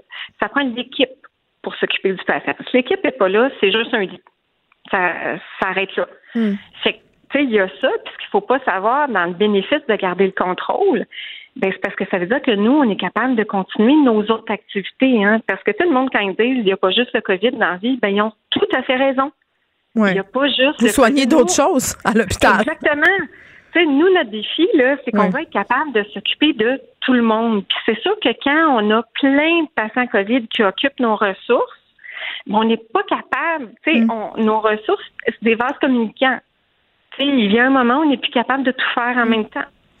En terminant, euh, docteur Boisclair, vous parlez de vaccination. Je ne sais pas si vous avez des enfants. Là, moi, j'étais un peu euh, surprise quand j'ai entendu docteur Boileau dire qu'à l'école, c'était pas là où les enfants attrapaient la COVID. Je trouve qu'on a joué un peu avec les euh. mots. Je ne vais pas vous mettre dans une situation difficile, mais est-ce que ça vous a surprise d'entendre dire ça? Parce que, bon, précédemment, on sait que l'école était un des vecteurs principaux de contagion avec les lieux de travail. Ben oui, ça m'a surprise. moi, mes enfants sont à la garderie. Mm. Euh, c'est qu'un un peu plus petit pour l'instant. Mais c'est sûr, après, c'est de l'observation. Moi, c'est sûr que quand je regarde dans mes collègues, les les gens autour de moi, mes amis, qui ne l'avaient pas attrapé, puis là, ils l'attrapent. Oui, Parce que oui. C'est, moi, j'ai l'impression de faire un parcours à obstacles. Mm. Là, je, je bois à date, j'ai encore réussi. Je me sens comme dans la matrice. Vous l'avez pas eu? non. Une miraculée. Ben, vous avez peut-être été asymptomatique. Ça, il faut pas écarter ça Ben, non plus. En même temps, oui, peut-être, sauf qu'en même temps, pour différentes raisons, puis mon travail, je me teste euh, là, mais bref, euh, pour l'instant, tu sais, euh, Mm. j'aurais peut-être pas dû me jinxer, mais euh, tout le monde, ben c'est ça. Le, le point en commun, c'est qu'ils ont, ils ont des enfants. Exactement. à- à. Mais moi, j'ai bien hâte qu'on nous annonce une troisième dose pour les 5-12 ans. Je comprends pas qu'est-ce qu'on est en train de faire. Je comprends pas pourquoi on n'a pas encore eu droit, euh, les parents, parce que, écoutez, là, moi, je suis allée deux semaines avant Noël vacciner mes enfants en deuxième dose. On est rendu au mois d'avril. Oui, ça, tu sais, je voudrais ça, par exemple, c'est pas dans mes compétences. C'est bien. je peux pas Je me confie. Je me confie à vous. Non, ben, je, je suis toute oui. c'est une bonne oreille. Oui, ben c'est ça. Puis merci, euh, docteur Boisclair, d'avoir pris la parole sur cette sortie de François Legault. Là, vous avez fait une enfilade de tweets fort pertinente que j'invite les gens à aller la lire. Euh, docteur Amélie Boisclair, qui est interniste intensiviste à l'hôpital Pierre Legardeur. Merci beaucoup. Ben, ça me fait plaisir. À la Bonne journée. La Banque Q est reconnue pour faire valoir vos avoirs sans vous les prendre. Mais quand vous pensez à votre premier compte bancaire, tu sais, dans le temps à l'école, vous faisiez vos dépôts avec vos scènes dans la petite enveloppe. Hmm, C'était bien beau. Mais avec le temps, à ce compte-là vous a coûté des milliers de dollars en frais, puis vous ne faites pas une scène d'intérêt. Avec la Banque Q, vous obtenez des intérêts élevés et aucun frais sur vos services bancaires courants. Autrement dit, ça fait pas mal plus de scènes dans votre enveloppe, ça. Banque Q. Faites valoir vos avoirs. Visitez banqueq.ca pour en savoir plus. Acheter une voiture usagée sans connaître son historique, ça peut être stressant. Mais prenez une pause. Et procurez-vous un rapport d'historique de véhicule Carfax Canada pour vous éviter du stress inutile. Carfax Canada. Achetez l'esprit tranquille. Joignez-vous à la discussion. Appelez ou textez le 187 Cube Radio 1877 827 2346. Il n'y a pas de vision d'ensemble. Marc-André Leclerc. On fait ça pourquoi, là? Elle fait ça pour le show ou vraiment c'est pour encourager les autres à le faire? c'est pas clair. Elsie Lefebvre. Il proposera ça aux Québécois, puis les gens diront oui ou non. Moi, je vois vraiment pas de problème Ça veut là-dessus. dire, ok, non, mais ça veut dire, elle sait que la meilleure solution. Oui, Faire un débat. tout le monde sort un peu gagnant de ça. La rencontre, Lefebvre, Leclerc. Salut à vous deux. Bonjour. Bon, on revient euh, sur ces révélations troublantes, là, le dossier de la presse euh, ce matin où on apprend qu'il y a eu des appels littéralement au secours euh, faits par les propriétaires du CHSLD Aaron euh, avant l'hécatombe qu'on a connu. Euh, vraiment là, des révélations qui sont venues surprendre peut-être bien des gens, Marc-André. Oui, puis oui, hier, puis encore aujourd'hui, Mhm. euh, on touche un peu à chaque jour. Et, et avant d'aller plus loin, là, je pense, Geneviève, on a l'extrait hein, d'un appel euh, du conjoint de la propriétaire là, du CHSLD, Aaron, avec là, les gens au 811. Et euh, je pense que c'est très intéressant là, pour lancer la discussion d'écouter cet extrait-là. La situation est urgente. J'ai j'ai- j'ai vraiment besoin d'aide. Euh, j'ai besoin de quelqu'un qui fasse du dépistage ici sur place. Le monde sont à mobilité réduite. On peut pas les transporter Euh, à l'hôpital. monsieur, c'est la besoin de contrôler cette place-là. là. Oui, mais monsieur, c'est la santé publique là, qui, qui libère des, des, des gens. Là. là, ce que vous me dites, c'est que vous avez vous m'avez dit que vous aviez parlé à qui? Parce que là, On ça- a parlé à la santé publique, on a parlé au SUS, on a parlé à tous Non, les, les représentants du là, va, gouvernement. va falloir comme j'entends que vous êtes dans l'urgence là actuellement là, euh, mais l'urgence, l'urgence, on, on c'est pas une question de de minutes ou d'heures là, ok? Il n'y a pas un incendie là. Boy, boy, boy, je, je, Hey, je connais suis sans mots. Je ne l'avais pas non, entendu. mais- non, ça te glace le sang quand tu écoutes ça, tu sais, parce que là, tu te dis, tu sais, ah, il n'y a pas le feu. C'est pas une question Tu de minutes ou d'heures. Ben, justement, oui. Non, mais c'est ça. Puis là, présentement, ce qui est, ce qui est utile dans le débat, là, puis c'est bon. Puis là, je, je sais là, qu'il faut attendre le rapport de la commission de la, de la coroner, là, euh, que je trouve Mme Camille qui fait un excellent travail, mais bon, euh, faut quand même qu'elle prenne le temps de l'écrire. Son rapport, ça vient de finir, c'est des audiences, tout ça, mais je veux dire, c'est comme si le gouvernement, puis M. Legault encore ce matin, on essaie tout le temps de, de mettre le blâme sur le CIUS, sur les responsables, puis là, le fait que c'est un CHSLD privé, puis ça va donc être mis au public, mais ces gens-là, là, on le voit, l'extrait est là, là Ouais. ces gens-là, ils ont, ils ont appelé le 811, c'est ça qu'ils se font répondre. Il dit, on a essayé la santé publique, on a essayé les, les tu sais, le CIS, le CIUS ou peu importe, puis ça n'a pas marché, là. Il y a, Ben, il y a c'est du monde ça. qui ont dormi au gaz en, en- il n'est pas juste une personne qui a dormi au gaz dans cette histoire-là. Mais ils ont fait plein d'appels, Marc-André. C'est ce qu'on apprend, là, pour être Ben oui. rendu à appeler au 811, là. Tu sais, je veux dire, on s'entend-tu qu'il faut que tu aies épuisé tes ressources? Et moi, quand je dis que ça vient jeter une, une lumière nouvelle, puis on verra, là, j'écrivais sur Twitter, bon, on verra des suites de l'enquête. Mais, mais quand même, parce qu'on a beaucoup blâmé ces gens-là, hein. C'est sûr, là, ça nous prend un coupable, puis c'est épouvantable qu'est-ce Ouais. qui s'est passé là-bas, puis les familles veulent des réponses. Puis tantôt, je parlais à un avocat qui les a représentés, puis écoute, là, il y a du monde qui ont dormi sa switch, tu le dis. Mais euh, ces gens-là ont pas. C'est parce qu'on était dans l'idée qu'ils avaient abandonné des résidents et tout ça. Là. Je veux dire, moi, je- après ça, on va apprendre ce qui s'est passé par la suite, mais. Tu sais, euh, on voit le monsieur, là, il veut, il veut de l'aide, il n'y en a pas. Là. Si tu veux qu'il fasse un mané, il n'est pas pour en fabriquer. Des tests PCR, là, il n'y avait personne au numéro composé.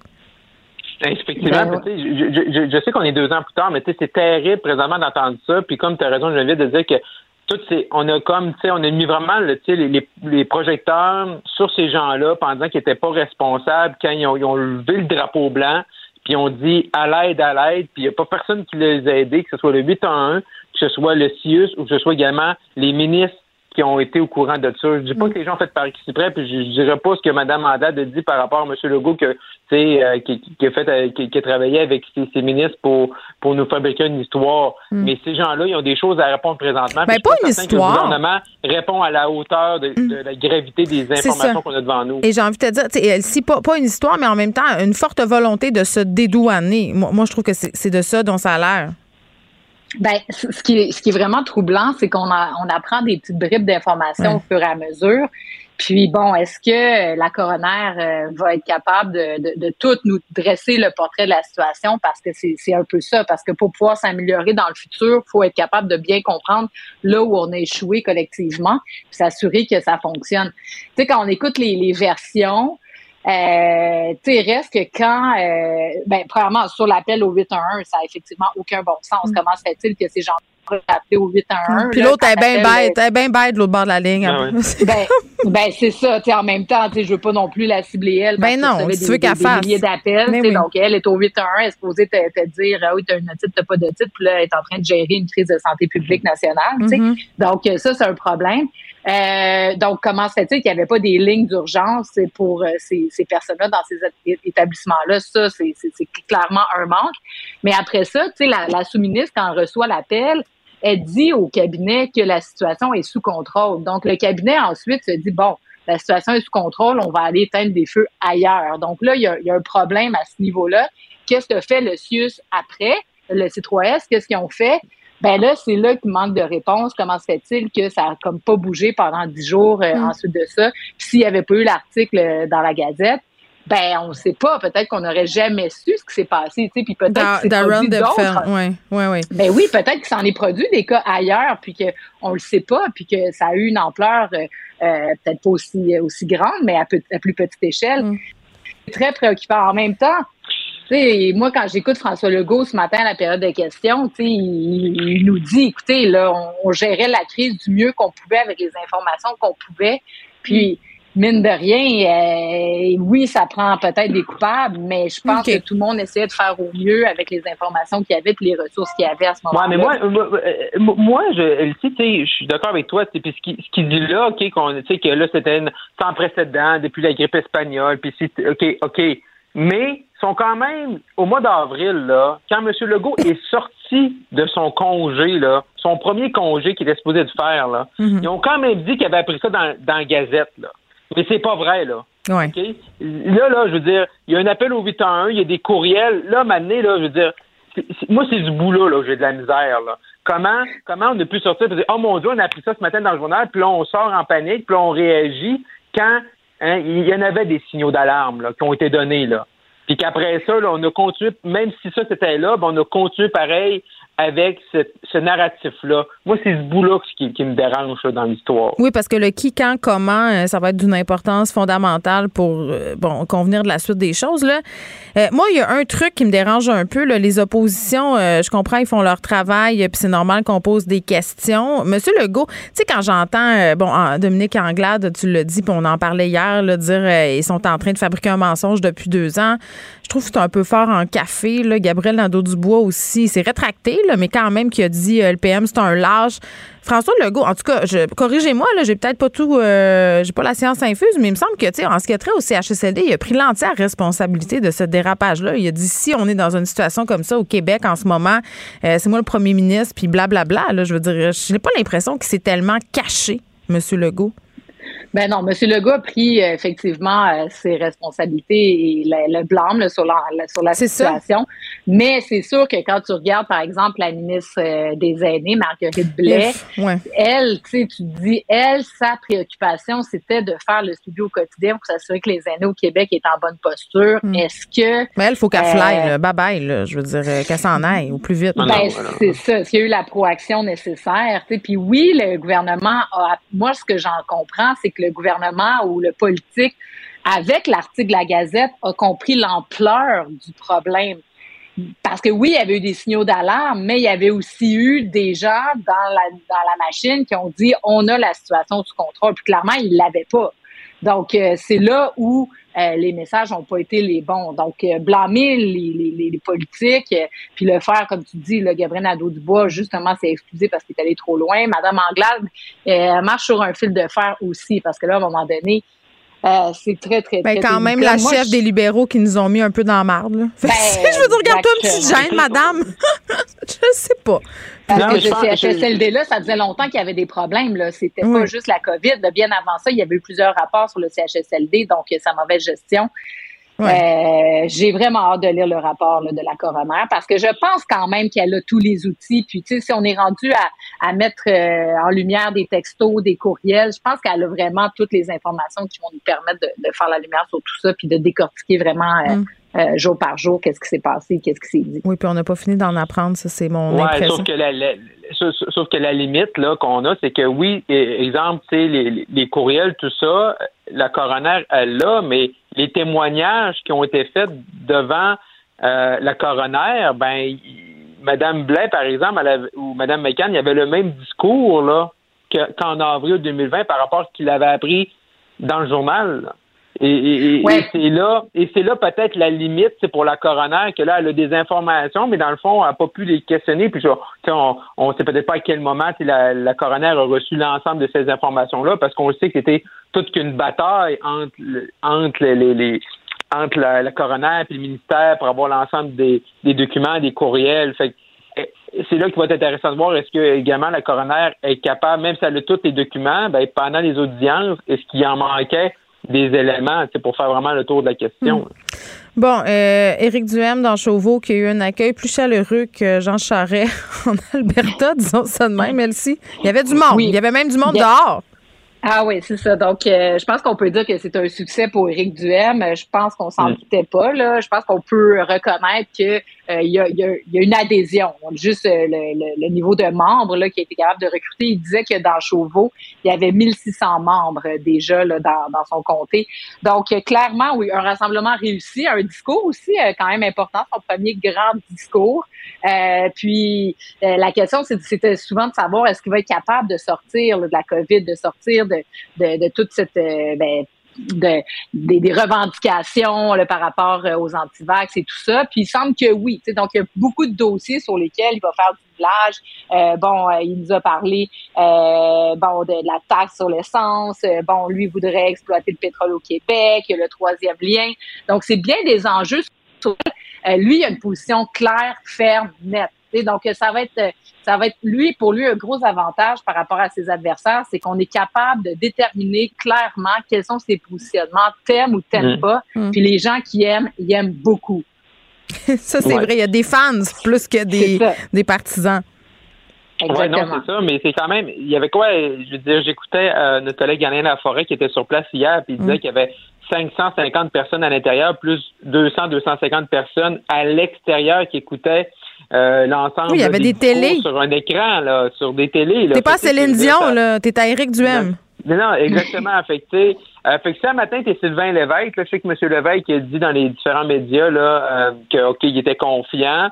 Euh, c'est sûr que je suis sûr que M. Lévesque, là, euh, le, le, député caquiste de la, de la place, là, il est, mm. pas, il est pas content de voir ça. non, mais ça, c'est comme, euh, c'est comme avant un combat de boxe quand tu, quand tu bombes le torse puis tu sais, que tu fais accord de ne pas avoir peur. et en plus, là, monsieur, monsieur Lévesque a dit ce matin que lui appuyait là, euh, tu sais, à 100% le tramway. Fait dans le fond, ceux et celles là, qui veulent un référendum, là, ben, le référendum sur le tramway, là, on va l'avoir en partie le 3 octobre dans Chauveau. Là. Et je pense que c'est ça l'avantage de M. James, c'est que ses positions, elles sont claires. Tu peux les aimer, tu peux ne pas les aimer, mais c'est blanc ou c'est noir. Oui. Tandis que la CAQ, sur différents dossiers comme le tramway, ben là, on ne sait plus, tu sais, ce que le ministre dit versus le premier ministre, puis versus c'est quoi le c'est quoi les conditions pour recevoir tes décrets. Donc, mais sans politique, quand tu es clair, tu te fais des ennemis, tu te fais des amis, mais au moins les gens Mm. savent où est-ce que tu t'en vas. Timo, Puis, il y a une base, ben, j'allais dire qu'il y a une base forte quand même là, dans la région de Québec pour ces idées-là. Là. C'est quand même pas nouveau. C'est pas un nouveau phénomène, Éric Duhem. Éric Duhem réussit à ramener euh, bon ce que la DQ avait construit dans la Mm. région de Québec. Tu sais, Gérard Deltel a été élu là-bas. C'est quand même un député euh, assez à droite aussi. Euh, donc, euh, clairement, Éric Duhem va faire des gains. Je pense que lui est en voie de remporter son comté. Possiblement qu'il va peut-être faire des petits dans des comtés voisins. Bref, les candidats de la CAQ. Puis ça, c'est sûr que ça va avoir un impact sur la politique québécoise parce que même si Éric Duhem réussissait pas à faire des gains en Montérégie, par exemple, ou euh, je sais pas moi, dans la Naudière, dans les Laurentides, ben ça va faire en sorte que la CAQ va positionner, va se repositionner un peu plus vers la droite. Et donc, ça va laisser un peu d'espace au centre. Est-ce que Québec solidaire va être capable d'aller rechercher? Est-ce que le Parti québécois est-ce que les libéraux, en ce moment, on, on le voit pas, mais c'est ça aussi. Là, la CAQ va devenir peut-être un peu moins attirante pour certains électeurs beaucoup plus centre-gauche qui Ouais. euh, trouvaient en François Legault un, un- un- un relatif social-démocrate jusqu'à présent. Oui, sauf que là, ils ont adopté des positions un peu plus à droite, j'ai l'impression, pour aller rechercher une partie des gens insatisfaits qu'ils ont perdus pendant la crise. Euh, ça, ça, mettons que la CAQ va peut-être s'annoncer moins confiante dans les prochains mois. Merci à vous deux. On se reparle demain. À demain. Vous écoutez Geneviève Peterson. Cube Radio. On est avec Luc La Liberté. Salut, Luc. Oui, bonjour Geneviève. Bon, tu nous parles euh, de Barack Obama qui est de retour à Washington pour parler de santé. On se rappelle qu'il est très connu pour le fameux Obamacare. Ouais, écoute, c'est quasiment un brin de nostalgie aujourd'hui. C'est vrai, Ça hein? faisait, euh, oui, ça faisait cinq ans qu'Obama avait pas mis les pieds à la Maison Blanche, c'est-à-dire depuis le moment où officiellement il transfère le, le pouvoir, le jour de, de l'investiture de, de Donald Trump. Donc, il était là, et c'était pas, c'était pas un hasard. On a utilisé un prétexte pour tenter de rehausser la cote d'amour de Joe Biden. Le prétexte hier, c'était le 12e anniversaire de ce que tu as appelé effectivement Obamacare, qui Oui. est l'Affordable Care Act. Donc, c'était la, la, la, la tentative la plus ambitieuse de mieux couvrir la totalité des Américains. Donc, ce sont des millions de personnes de plus qu'on est en mesure, à qui on est en mesure d'offrir des, soins de santé plus abordables. Et c'était, écoute, l'aboutissement d'un projet qui avait une centaine d'années. Donc, il faut se rappeler, la, première fois qu'on propose des soins de santé universels aux États-Unis, c'est sous Theodore Roosevelt. On remontait à 1908. Et il a fallu attendre l'élection d'Obama 2008, 2009, puis ensuite euh, la mise en place du projet de loi pour que ça se fasse. Maintenant, euh, Obamacare, ben, il y avait, euh, ça avait été critiqué, bien sûr, on le devine, par euh, les républicains, par les gens les plus à droite, mais ça avait été critiqué aussi pour des, des failles qu'il y avait dans Obamacare par euh, le- la, la faction plus à gauche, plus progressiste du Parti démocrate. Donc hier, le président Biden fait d'une pierre deux coups. Il dit on fait venir Barack Obama. Puis euh, ceux qui ont suivi un peu le déroulement de la visite, c'était des, blagues qu'on faisait. Obama a dit, a salué Joe Biden comme étant Monsieur le vice-président, bonjour, comme s'il était toujours lui euh, en poste. Mais au-delà des blagues, donc un, on profite du côté sympathique, des talents de communicateur de Barack Obama. Puis en même temps, Joe Biden appose sa signature à une mesure qui vise à corriger, dans la mesure où il peut le faire tout seul, euh, certaines lacunes d'Obamacare ou de l'Affordable Care Act. Mais oui, puis ouais, mais c'est parce que tu écrivais récemment sur. euh, on a fait tout ça aux États-Unis, on, on a fait beaucoup de chemin, mais il y a quand même une partie de la population qui a accès, disons, à des soins euh, de piètre qualité, ça- particulièrement les femmes. Voilà, tu vois, quand je disais il, restait des, des failles dans Obamacare, on ne peut pas tout couvrir, puis on a eu beaucoup de difficultés, puis on n'y parvient pas encore à réduire, par exemple, les, les primes d'assurance de, de- de certaines compagnies, les coûts des soins, mais aussi les, les- les primes d'assurance qui couvrent pas toujours l'ensemble des soins dont on aurait besoin. Ce à quoi je référais dans le journal d'aujourd'hui, ça, ça a été mon, mon dernier texte, c'est que parmi, les, parmi les- l'ensemble des Américains, ce sont les femmes à qui on offre de façon générale de moins bons soins de santé et pour lesquels, pour les femmes, pour lesquelles il y a euh, des soins qui sont encore trop onéreux ou encore mal distribués, mal planifiés. Et ce que je faisais ressortir dans les statistiques, c'est une fondation privée qui s'appelle le Commonwealth Fund, qui produit ce rapport-là. Eux, ce qu'ils tentent de faire, c'est d'intervenir auprès du gouvernement et des élus pour offrir des services de soins de santé euh, de qualité, mais, mais accessibles, plus abordables. Et eux disent de l'ensemble des pays riches, des pays industrialisés, des pays riches, ce sont les femmes américaines qui meurent le plus de mauvais soins de santé, en mm. particulier les femmes enceintes. Et ce que je faisais ressortir dans, mon texte aujourd'hui, c'est le paradoxe qu'il y a entre un pays qui met le poids sur les épaules des femmes pour qu'elles mènent à terme leur grossesse. On limite l'accès à l'avortement. En Oklahoma, on l'a pratiquement interdit en début de semaine. Et en même temps, ben, c'est porter votre enfant, mais les soins de santé qu'on vous offre sont soit déficients, soit il n'y a pas de clinique à proximité si vous êtes en zone rurale, ou encore c'est trop cher. Et les femmes américaines sont, de tous les pays industrialisés, celles qui reportent le plus souvent des rendez-vous, des suivis médicaux, même enceintes, parce qu'elles n'ont pas les moyens de s'offrir ce genre de service-là. Mm. Donc, je rappelle, on est dans le pays qui veut le, le phare de la démocratie, puis un des pays. Ah oui, écoute, euh, les États-Unis qui se targuent euh, hein, d'être le, meilleur pays où vivre, blablabla. Bla, bla. Pas pour tout le monde, ça a l'air. Non, voilà. Puis si, si vous êtes une femme, euh, si vous êtes une femme, ça part mal. Hum, une, femme racisée. En, plus. Oui. Pardon? Une femme racisée en zone rurale. Voilà. Et, pour les, et de, de, de tout ce portrait-là qui est assez sombre, ce sont les femmes noires pour qui, hum. euh, en guillemets, les coups de système sont, sont les plus affligeants, les plus terribles. 2022, on tient à se le rappeler. tout à fait. Bon, euh, la républicaine Marjorie Taylor Greene, euh, qui était très près des théories Quenon, euh, qui s'en est un peu distanciée avant de revenir euh, embrasser ah. ses anciennes amours, le fustiger les pédophiles démocrates, hein, et les woke de Disney. J'aime ça, les woke de Disney. en tout cas. Écoute, on, mêle plein de choses là-dedans. Oui. Marjorie Taylor Elle est bonne là-dedans. Une grande marmite qui abrasse. Voilà, elle est excellente. on fait une salade, c'est une tout ski. Tout ce qui reste, qui traîne, on met ça dans la salade. On va essayer de faire quelque chose qui se tient avec ça. Disons que l'improvisation n'est pas toujours réussie, du moins si on parle de résultats ou de qualité du produit. Mm. Euh, donc, elle réagit finalement. On, le sait, hein, ce sont les élections de mi-mandat aux États-Unis. Donc, son poste à Mme Taylor Greene, comme celui des 435 représentants, représentantes, ben, il est en jeu cette année. Et elle a décidé, elle, de prendre toutes les étiquettes dont on s'aperçoit dans les sondages euh, qu'on peut les accoler aux démocrates et que ça paie au plan électoral, elle a décidé de balancer tout ça dans le même euh, dans le même panier, dans le même bol. Euh, elle dit, entre autres, les démocrates, c'est ceux qui réagissent au fait que le gouverneur de la Floride, M. DeSantis, euh, préfère qu'on ne parle pas d'identité de genre. Puis, entre autres, il y, a, toute cette cancel culture. Avant la troisième année euh, dans les écoles, on on peut pas parler de ça en Floride, l'identité de genre. C'est la Don't Say Gay, voilà. là. voilà. Donc, on, ce que les démocrates ont appelé pour mettre l'accent là-dessus, puis critiquer le gouverneur DeSantis, qui pourrait probablement se présenter d'ailleurs à la présidence en 2024. Mm. On appelle ça le, le Don't Hein, c'est le surnom qu'on a donné à la loi. Donc, elle a dit en passant, ben, tous les pédophiles, mais là, c'est QAnon carrément qu'on récupère, tous les démocrates sont des pédophiles. Ben oui. On vient de parler de Barack Obama. Rappelle-toi qu'Obama et Hillary Clinton euh, exploitent d'ailleurs euh, le trafic humain, la prostitution, la pédophilie. Donc, euh, ça sent bien entendu aucune preuve pour soutenir tout ça.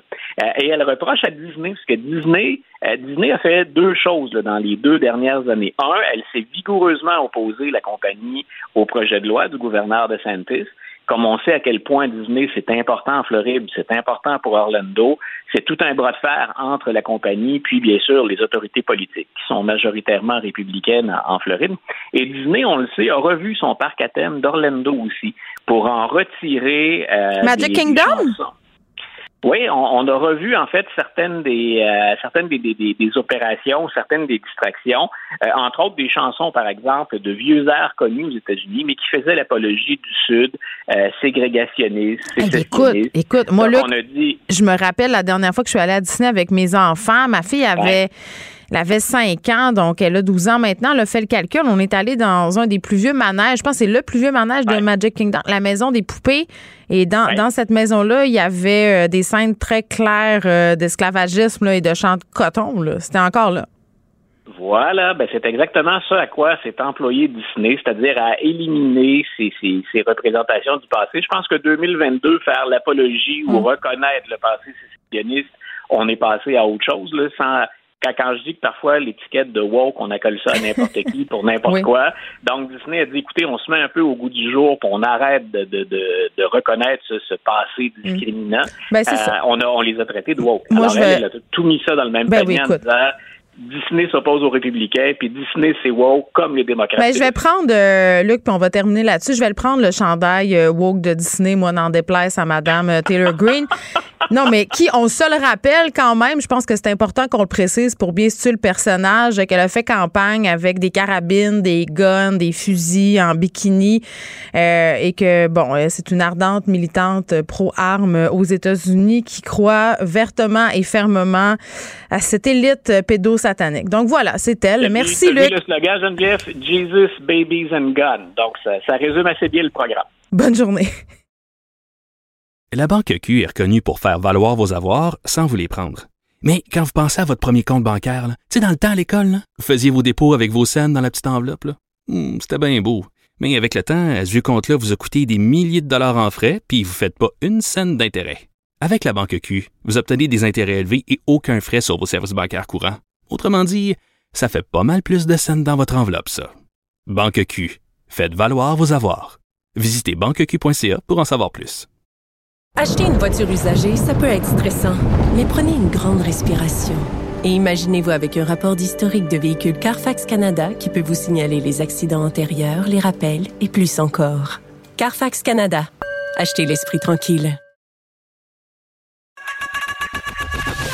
Geneviève Peterson. Une animatrice pas comme les autres. Cube Radio. Cube Radio.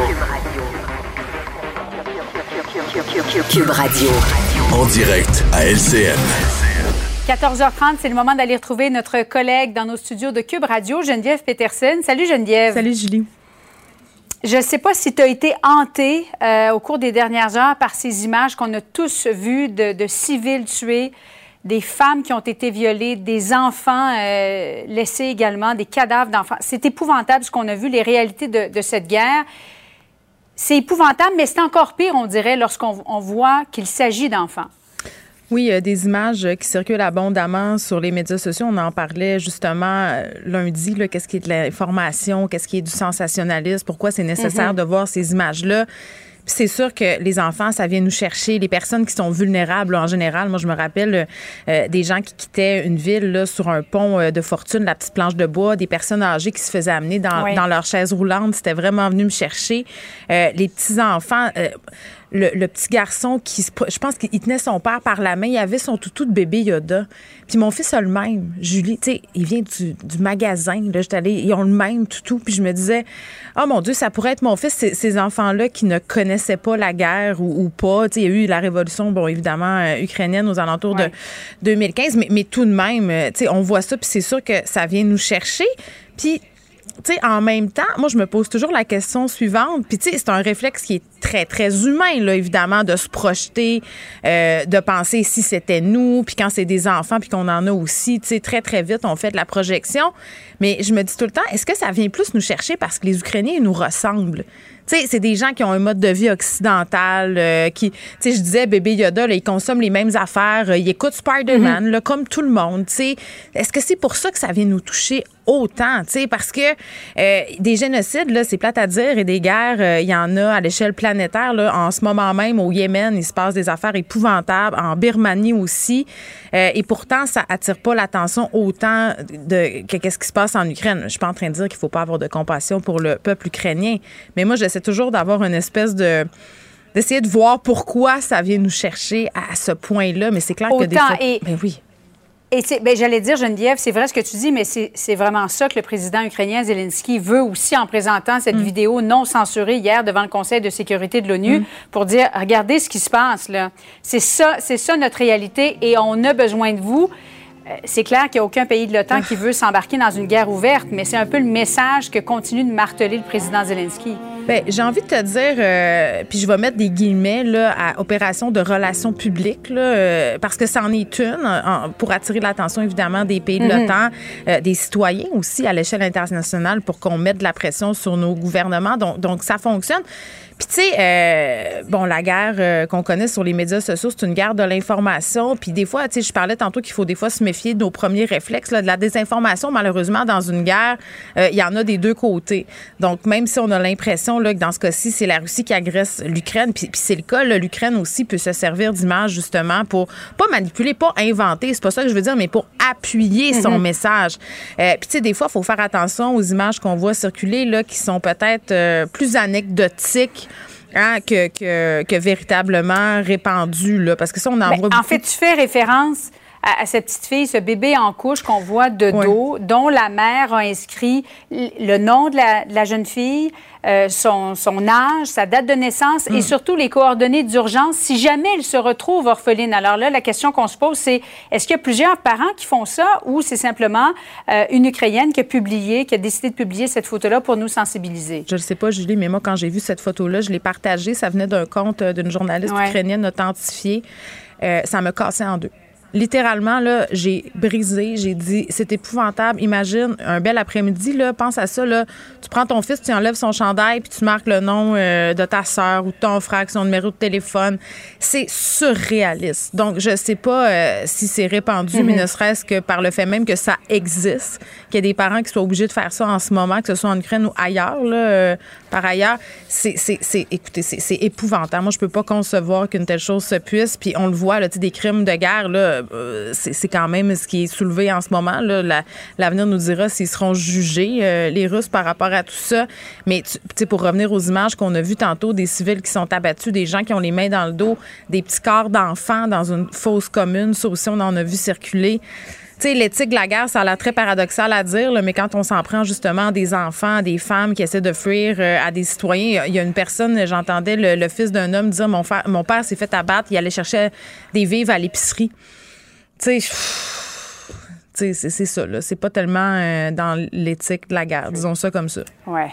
pour rester poli. Merci beaucoup, Geneviève. Bon après-midi à toi. Merci. La Banque Q est reconnue pour faire valoir vos avoirs sans vous les prendre. Mais quand vous pensez à votre premier compte bancaire, là, tu sais, dans le temps à l'école, vous faisiez vos dépôts avec vos scènes dans la petite enveloppe. là. Hmm, C'était bien beau. Mais avec le temps, ce vieux compte-là vous a coûté des milliers de dollars en frais, puis vous ne faites pas une scène d'intérêt. Avec la Banque Q, vous obtenez des intérêts élevés et aucun frais sur vos services bancaires courants. Autrement dit, ça fait pas mal plus de scènes dans votre enveloppe, ça. Banque Q. Faites valoir vos avoirs. Visitez banqueq.ca pour en savoir plus. Acheter une voiture usagée sans connaître son historique, ça peut être stressant. Mais prenez une pause. Et procurez-vous un rapport d'historique de véhicule Carfax Canada pour vous éviter du stress inutile. Carfax Canada. Achetez l'esprit tranquille. Vous écoutez Geneviève Peterson. Cube Radio. Gabriel Caron est là. Salut, Gab. Salut. Écoute, j'adore euh, ton sujet d'aujourd'hui. Tu sais, quand on dit que c'est métal, là, je pense qu'ici, Ah oui. c'est vraiment le cas. Une mise en abîme euh, qui n'est pas réussie, on va le dire comme ça. L'autrice d'un livre euh, qui a écrit sur comment tuer son mari, qui est accusée d'avoir justement tué son mari. Écoute, on dirait un scénario de film qui passe le, vend- le dimanche après-midi à la télé. C'est vrai. Mais on parle donc de euh, l'autrice Nancy Crampton Brophy, qui a écrit 11 livres quand même dans sa carrière, qui portent tous bon sur les relations hommes-femmes. Et c'est très, très, très cliché. Là. Donc souvent, euh, c'est des hommes dans la Navy, euh, des hommes forts, des femmes déterminées, un amour interdit. Ah, c'est de la fiction. Oui, oui, oui. Et sur la couverture de ces livres-là, il y a souvent des hommes en torse. Donc, euh, ce qu'on appelle, euh, ce qu'on appelle dans, dans le langage commun, là, des romans harlequins. Ah, de la mommy euh, porn? oui, exactement, c'est ça que j'allais dire. Donc, elle a plusieurs titres, hein, de, euh, par exemple The Wrong Cut, où une femme a passé chaque jour de sa vie à fantasmer sur le fait de tuer son mari, ou encore euh, The Wrong Husband, où une femme euh, fuit une relation abusive en feignant sa propre mort. Et là, Le livre qui nous intéresse est paru en 2011 et s'intitule carrément là, How to Kill Your Husband. Et c'est pas subtil. c'est pas subtil pour deux scènes. Et ça passe en revue vraiment différentes façons de mettre fin à la vie de son conjoint et elle, propose même plusieurs façons de faire. Elle nous fait des suggestions? Ben oui, carrément. Donc, elle a dit, par exemple, que c'est déconseillé d'engager un tueur à gage parce que euh, souvent, ils vont nous dénoncer à la police. Donc, they're gonna turn on us. Euh, ou encore embaucher un amant aussi. Très mauvaise idée d'impliquer euh, le sentiment avec le crime. Et évidemment, elle parle que, bon, le poison n'est pas une bonne idée parce que c'est facilement détectable et tout. Donc, vraiment, là, tu sais, c'est c'est vrai, tu comprends? Elle a pas, c'est pas une fiction, ce livre-là, -là, c'est carrément des trucs. Non, mais est-ce qu'elle s'est dit, euh, la meilleure cachette, c'est l'évidence? Ah, peut-être. Peut-être qu'elle s'est dit, c'est tellement évident qu'ils vont pas me soupçonner. Parce que là, explique-moi dans quelles circonstances son mari a perdu la vie à cette dame-là. là ben, écoute, son mari a été retrouvé mort sur son lieu de travail. Donc, lui, il était euh, cuisinier et enseignant à l'Institut culinaire de l'Oregon à Portland et il a subi euh, des blessures par arme à feu. Donc il a été euh, touché, je crois, c'est à la poitrine et dans le dos là, par arme à feu. Mm. Et après une enquête approfondie, ben évidemment les policiers en sont venus à la conclusion que c'était sa femme la tueuse parce que bon. c'est épouvantable. c'est sûr que comme comme cuisinier t'as pas grand chance de te faire assassiner parce que tu fais partie d'un milieu louche ou du cartel du bœuf. D'habitude, t'es correct. Oui, c'est ça. C'est des, carrières qui sont relativement safe en général. Et euh, là, après quatre ans après les faits, donc son procès va s'ouvrir parce qu'il a été euh, a été interrompu à maintes reprises, principalement à cause de la pandémie. Et elle euh, a plaidé non coupable. Elle dit que ce n'est pas elle, qu'elle n'a rien fait parce qu'elle est accusée bon pour le meurtre, mais aussi pour utilisation illégale d'une arme à feu. Bon, ben, une histoire incroyable et quelqu'un euh, qui a donné toutes les possibilités à la police de l'arrêter. Euh, disons ça comme ça. Tu me parles de Super Size de Look. Euh, c'est quoi ça?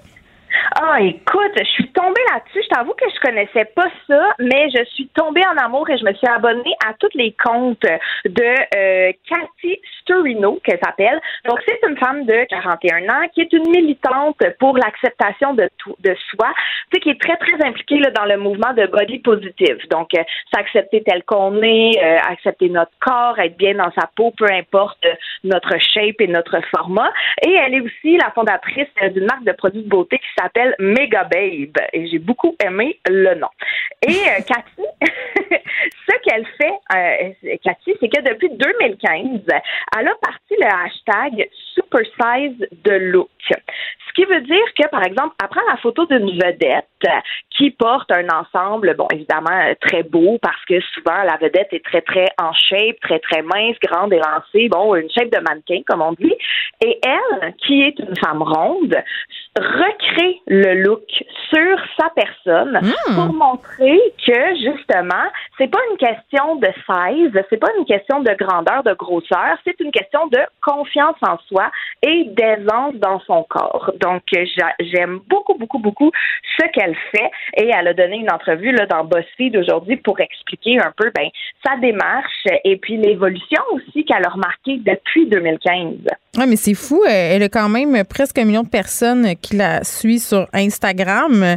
Puis c'est vrai, je vois vraiment euh, ce que tu veux dire. Écoute, euh, c'est quand même le jour et la nuit, là, reproduit euh, des looks de filles qui sont, disons, diamétralement opposés à son corps, mais ça fonctionne très bien. C'est pas ridicule parce que souvent, quand on voit des parodies de looks sur Internet, c'est souvent pour ridiculiser des choses qui sont un peu impossibles. Je trouve ça le fun qu'elle soit en train de dire aux gens, parce que je vois entre autres en ce moment un truc qu'elle a fait par rapport à tenue de Kate Middleton. Tu sais, voici comment on peut l'adapter. C'est la même chose et c'est très beau. Ça marche. Donc, moi, je trouve ça super. Il livre au Canada, hein, je pense, euh, Megababe. Euh, oui, absolument. Il livre, livre, au Canada et c'est sans cruauté envers les animaux. C'est une marque végane On, aime tout. Euh, on aime tout là-dedans. Je pense que je vais aller. Tu vois, je la connaissais pas du tout. Tu me fais découvrir quelqu'un aujourd'hui, Cathy Sturino. Je vais la suivre. Tu vois, je fais, je fais monter ces statistiques. Merci beaucoup. Parfait. Salut. Bye.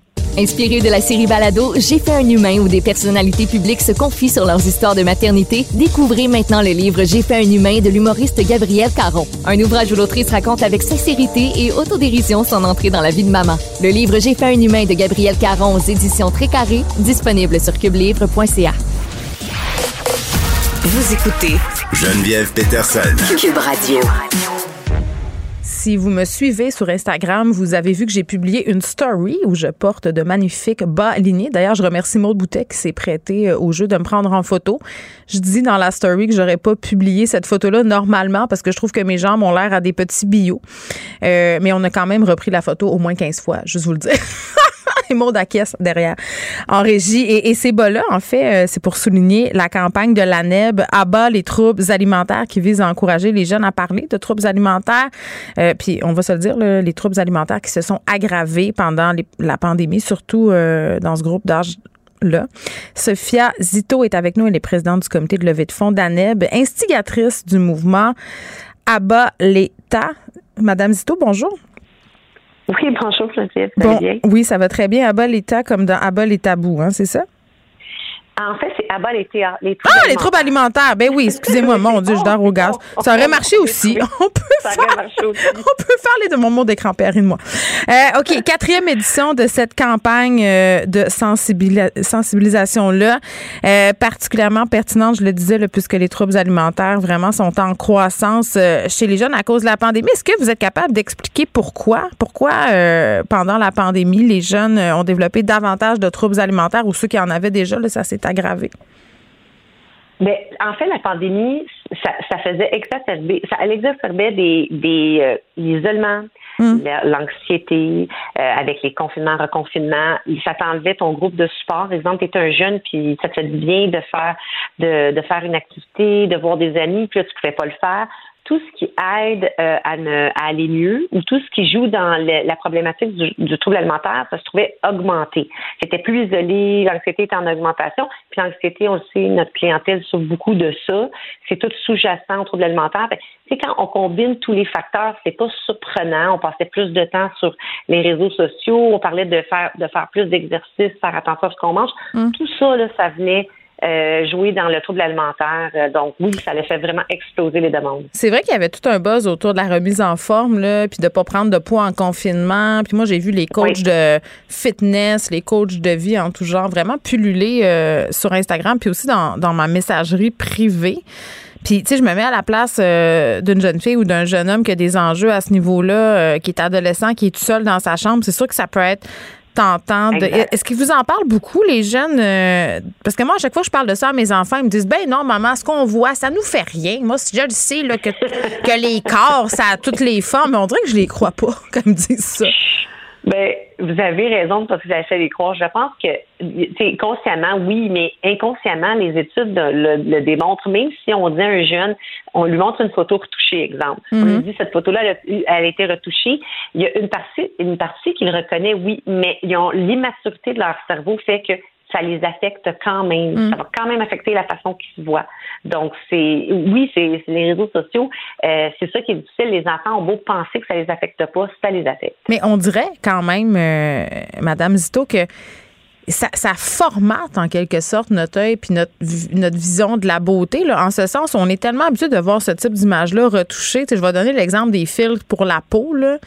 Euh, tu sais, Tout le monde a des filtres pour sa peau sur Instagram, sur TikTok et tout. Là. Donc, si t'as pas une peau flawless, tu te demandes si c'est normal. Là. Puis, puis quand on voit des photos... Non, mais c'est vrai, quand on voit des photos normales mais maintenant, même moi, une femme euh, de 39 ans, c'est pas que ça me dérange, c'est que ça attire mon œil, mais de façon négative. Entre guillemets, je fais comment? Voyons, qu'est-ce qui se passe? Pourquoi? Fait que Ouais, ça influence. Oui, c'est sûr. Tu sais, on a beau se le dire, il y a une- je pense qu'il y a une partie de notre cerveau quelque part qui enregistre que ça, C'est la nouvelle norme, ça doit ressembler à ça. Puis t'es pas immunisé, on n'est pas protégé pour ça. Fait que là, Mm. après ça, tu- ça, ça veut dire que tu te regardes d'une autre manière, comme l'exemple que vous venez de donner, si tu trouves que ta peau ne correspond pas aux images que te bombardent toute la journée, alors que on le sait qu'il y a un filtre. Mais il y a une partie de notre cerveau qui qui, qui, qui le sait pas ou qui l'accepte pas.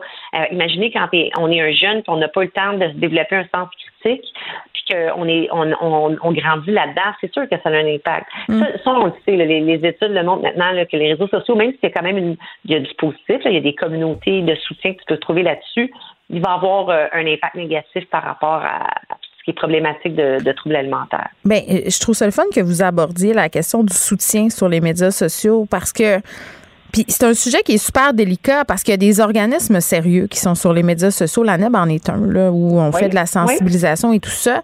Puis j'ai l'impression que pendant la pandémie, puis parce qu'il y a tellement de difficultés d'accès aux soins de santé mentale, tu sais, les réseaux sociaux, ça a eu l'avantage, entre guillemets, de détabouiser les troubles alimentaires, puis plein d'affaires, l'anxiété, Oui. tout ça. On a des gens qui sont importants pour les jeunes qui sont influents, qui se sont mis à parler de ça. Mais il y a comme un côté pernicieux à ça, je trouve, euh, quand même. euh, Madame Zito, puis je m'explique, là, c'est de dire, OK, ben moi, je m'auto-diagnostique, par exemple, avec un trouble alimentaire, et là, je m'auto-soigne en suivant des comptes qui me font du bien, et, et ça en reste là. Je- Ça, ça, c'est le côté avec lequel je suis moins à l'aise.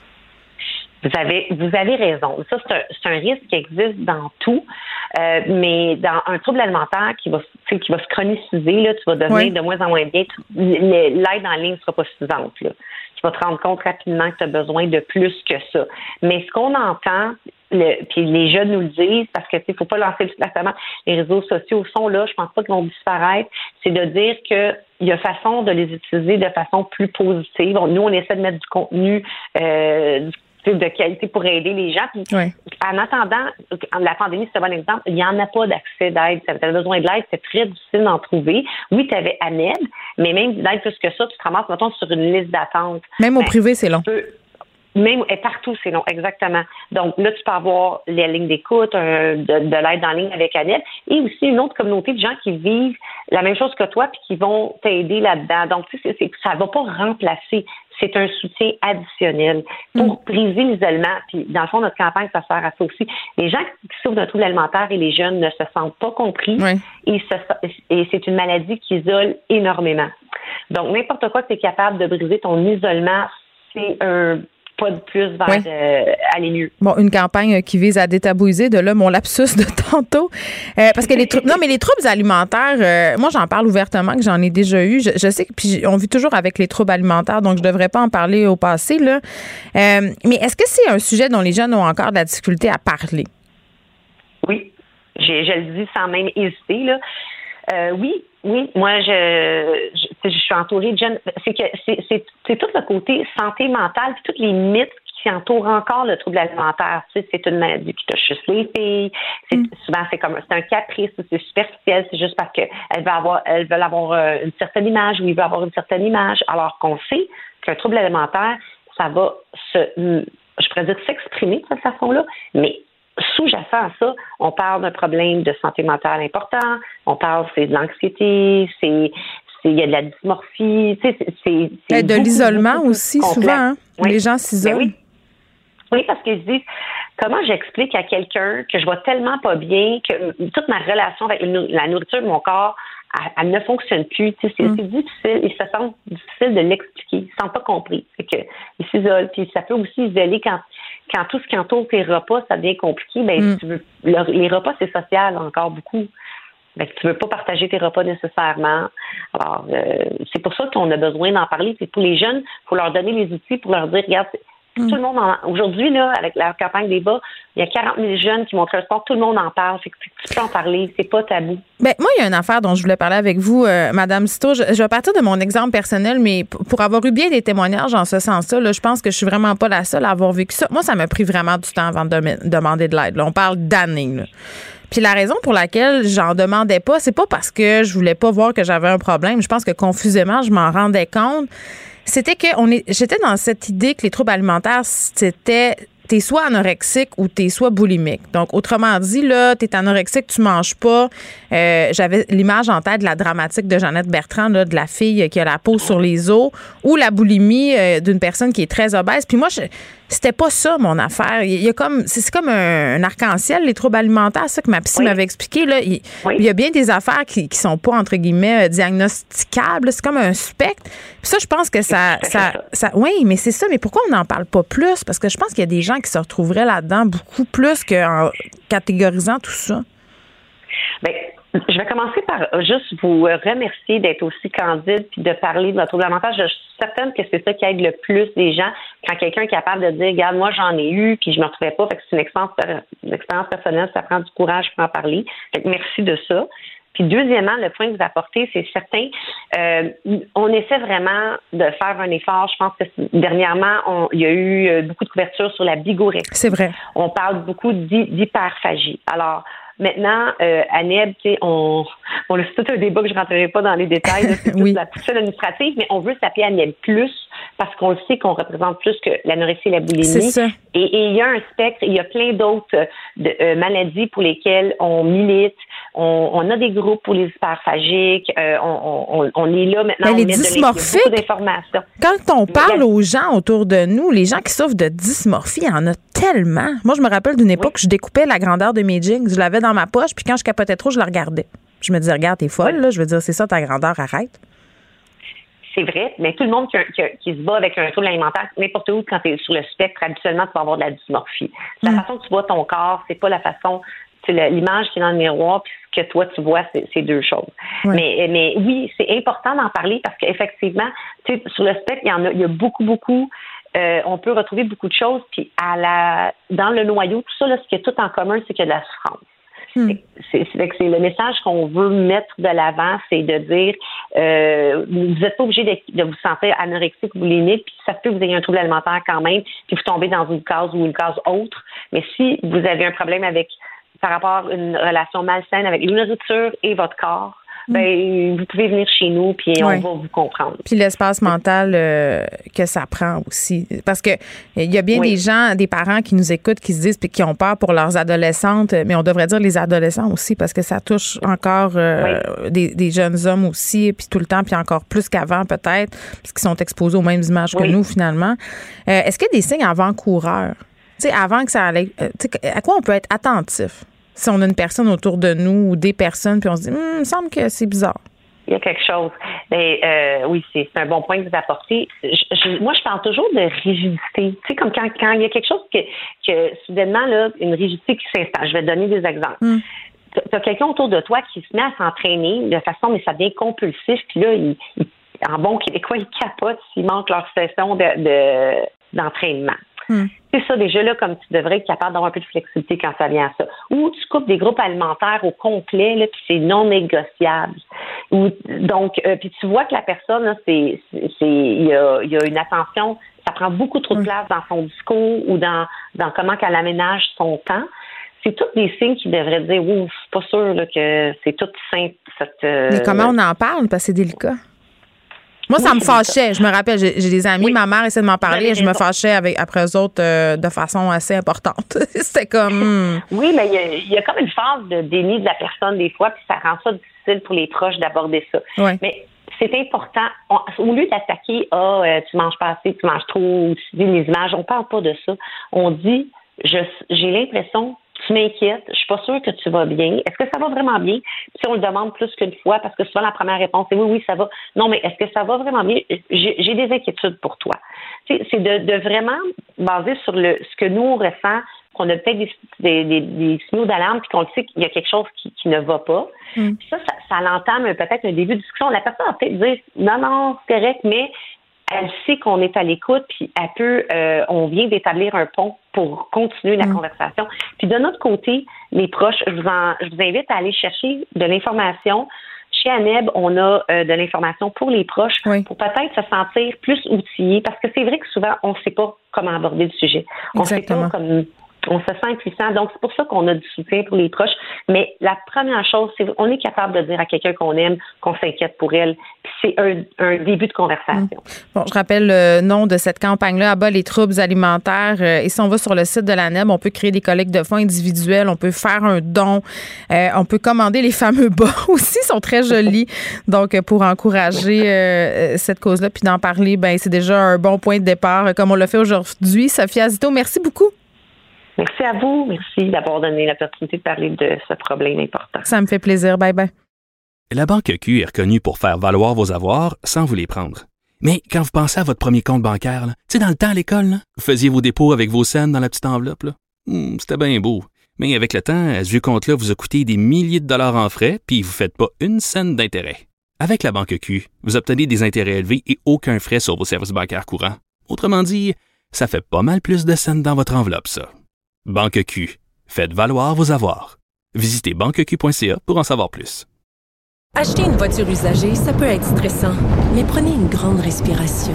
Et imaginez-vous avec un rapport d'historique de véhicule Carfax Canada qui peut vous signaler les accidents antérieurs, les rappels et plus encore. Carfax Canada. Achetez l'esprit tranquille.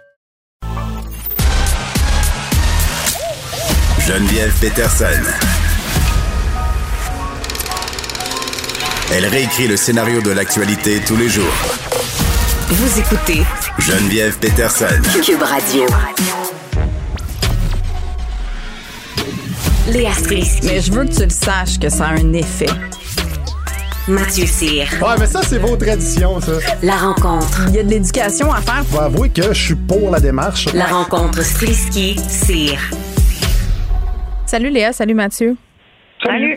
Bon, Léa, tu voulais revenir euh, sur ces mots peut-être un peu maladroits qu'a eu M. Legault là, quant à son premier point de presse, euh, bon, post-confinement, parce qu'il a eu la COVID. M. Legault, il a dit que quand on l'avait, euh, les symptômes s'apparentaient à un rhume. Là, évidemment, je pense que ce qu'il voulait dire, c'est quand on est triplement vacciné. Mais ça a fait, ça fait réagir les gens. Et Dr Boileau qui a tenté de reprendre la balle au bon, Léa. Ben oui, euh, il s'est bien enfargé dans le tapis, Monsieur Legault. C'est le fun qu'après deux ans à essayer de nous convaincre de suivre toutes les mesures sanitaires, c'est vraiment comme s'il tenait quelque chose de fragile dans ses mains depuis deux ans, puis là, genre un coup de vent, puis il l'a échappé, puis on a fait comme tabarouette. La langue est fourchée. Puis, tu sais, on sait ce qu'il voulait dire, puis ça aurait été le fun qu'il parle du vaccin parce que, tu sais, je veux dire, c'est ce que les gens disent le plus, là. Fait que, OK, vous êtes fait vacciner une, deux, trois doses, mais vous l'attrapez quand même, puis c'est comme, oui, mais justement, c'est parce qu'il y a le vaccin qu'il y a moins de monde qui l'ont, puis qui sont moins malades, puis blablabla, là. Je veux on est toute année dans l'entendre. Puis euh, c'est là, ben là, ils sont pognés avec ça. Fait que là, le docteur voilà, moi, personnellement, là, je veux dire, je sais que, tu sais, au début, on adorait Arruda. Ensuite, là, la confiance a commencé à s'effriter. Là, on a commencé à se demander c'est quoi les liens entre la politique et la santé publique. Là, finalement, ils ont décidé que ben, M. Arruda a décidé de partir. Puis là, le docteur Boileau, j'ai l'impression qu'il est en train de prouver que finalement, c'était pas Arruda le problème. Mmh, ben c'est ça. Le... Parce qu'on a un extrait, OK? Puis c'est pas la première fois que M. Boileau essaie un peu de sauver les meubles. Je me rappelle de, de l'entrevue où c'est un peu le mille pieds dans la bouche par rapport à l'isolement. Il parlait de cinq jours, puis après ça, c'était dix jours. Puis là, finalement, il était obligé de dire que, ben oui, finalement, c'était plus dix jours que cinq. Donc, tu sais, lui, il est comme pogné avec la... expliquer les politiques avec des des réponses euh, de santé publique. On a un extrait où il répond euh, à des questions, M. Boileau. Moi, je vais surtout vous dire que c'est vrai, parce que c'est vraiment le plus souvent comme ça, grâce à la vaccination. Alors, c'est la réalité. Maintenant, ça ne veut pas dire qu'il n'y a pas d'autres choses qui peuvent arriver pour des gens euh, qui ont plus de risques, mais c'est certainement la réalité, et tant mieux. ce n'est pas la totalité des personnes qui vont avoir une maladie mortelle et mm. tant mieux. Si nous n'avions pas la vaccination, nous aurions une situation catastrophique. Euh, ce serait épouvantable. Vraiment, euh, il faut, imaginer ça. Alors, on a la chance d'avoir déjà beaucoup de personnes vaccinées, mais il faut maintenir cette mm. immunité-là, justement pour que les gens ne développent pas de maladies graves. Et on a besoin de ces mesures de transition. Bon, il répondait à une question de Monsef euh, Déragé de l'opposition libérale. Euh, est-ce que c'est une catastrophe de communication? Une autre, Léa? Ben, c'est là où est-ce que moi je trouve pas ça rassurant tout ça parce que je veux dire hier on parlait justement des commentaires de M. Boileau quant au fait que les enfants attrapaient pas la COVID à l'école. Là, il est un peu obligé de rattraper les espèces de patates chaudes de M. Legault. Puis c'est juste que tu sais tout ça, ça fait que ben on n'a plus envie de les croire. Tu sais, on, on on sait plus trop ce qu'ils racontent. Après là, ben ce qui vient de sortir, c'est que l'état euh, d'urgence sanitaire doit être mm. maintenu. Euh, M. Boileau a réagi, je pense, que ça devait être pendant la même conférence à, à ça et du fait que, tu sais, non, on devrait continuer à garder l'état d'urgence sanitaire. OK, fait que là, hier, c'est un rhume, là, mais finalement, on a besoin de l'état d'urgence sanitaire. On n'attrape pas la COVID à l'école. Tu sais, je c'est juste que nous, on est, nous, on suit l'actualité, là. Tu sais, on en mange, là, puis on est mêlés. Fait que je veux pas imaginer le commun des citoyens qui passent pas ses journées à lire les journaux, là. Oui. Je veux dire, on, on, on a l'impression que ça donne juste envie d'abandonner. Et puis après, ben là, ils vont revenir avec une campagne de vaccination en disant oubliez pas votre troisième, puis peut-être votre quatrième dose. Tu sais, je veux dire, c'est juste ça va pas bien. Là. Votre communication, ça, ça, ça va pas bien. Mathieu. Oui, je suis entièrement d'accord. Je ne sais pas quoi rajouter de plus. Je veux dire, quand euh, tu te mêles les pinceaux de cette façon-là, tantôt pas à ce que le monde comprenne le dessin. Euh, puis c'est c'est vraiment... C'est c'est poche parce que c'était sur une belle lancée. Euh, ça allait bien. Il y avait des dates, des objectifs précis. Puis on dirait que... Puis on dirait qu'ils ne parlent pas entre eux. En, en gros, moi, c'est ce que je trouve. C'est qu'on dirait qu'à chaque fois, il y a des il y, a des, il y a des choses qui sont découvertes, il y a des choses qui, euh, qui, qui prennent le dessus, puis ah oui, j'avais oublié de vous dire ça, puis en passant, oubliez pas telle affaire, tu sais. Ça a l'air de quelqu'un qui, est- qui est sur le point de fermer la porte aller de chez vous, puis il dit non, oublie pas tes clés, non, oublie pas telle affaire, hey, fais attention à telle place, puis il te donne trop d'informations, puis tu oublies tout, puis finalement tu pars, puis tu ouvres ton GPS, puis tu te rends là-bas parce que tu as oublié ce qu'il t'a dit. Mais mais et puis ça a des impacts réels, c'est ça le problème, c'est que j'écoutais j'écoutais Amélie Boisclair euh, qui est intensiviste plutôt à l'émission puis qui elle, elle a déploré sur Twitter justement c'est un peu elle qui est allée dire décrier ce que M. Legault avait dit pour dire que crime nous, euh, ça a un impact, un impact réel que les gens continuent de comprendre que la COVID, c'est pas un rhume, là, tu sais, puis c'est pas parce que Mhm. tu mouches un peu du nez pendant ta COVID que c'est un rhume. Il y a des différences entre toutes ces affaires-là. Fait qu'arrêtez de généraliser n'importe comment parce que crime, ça a des impacts réels. là. Puis c'est repris par tous les complotistes de ce monde aussi, là, Ben oui. en ce moment. Ben oui, ça les alimente. Puis après, ben, crime, il y, a- il y a Éric Duhem puis sa gang qui pousse en arrière. Fait que si j'étais le gouvernement Legault, disons que j'essayerais de lire mes cartons de manière un petit peu plus assidue en ce moment. tu sais. Est-ce que- vous trouvez, euh, est-ce que tu trouves, Mathieu, que le gouvernement Legault remporte son pari là, en- auquel faisait référence Léa en début de segment, c'est-à-dire de séparer la santé publique et le politique? Est-ce que tu trouves qu'il y a apparence de séparation en ce moment? Ben, je- moi, je trouve que pour le commun des mortels, justement, comme parlait Léa, c'est. Tu sais, beaucoup de gens qui savent pas c'est qui le premier ministre du Canada, puis le ministre de la Santé au Québec, puis tout ça. Fait que, tu sais, si t'arrives avec, avec des données comme ça, il y, a, il y a beaucoup de données absorbées, puis il y a beaucoup de paliers de gestion, puis non, je trouve pas qu'il a réussi à faire ça. Je trouve que c'est encore un petit peu, euh, un petit peu tout croche, puis que c'est pas évident, évident. C'est pas comme un partenariat public-privé où est-ce que tu sais, ah, le privé investit 400 millions, puis le public investit 400 millions, puis on fait tel split de profit. Tu sais, les chiffres clairs, puis tout ça. Là, c'est un peu comme, ouais, on dira pas tout, mais on va travailler des fois en partenariat, des fois, on va les écouter, des fois, on va faire, alors, on va pas les écouter. Fait c'est, c'est dur de suivre la POC, je trouve. Léa, est-ce que c'est une utopie de penser qu'on puisse séparer le politique de la santé publique?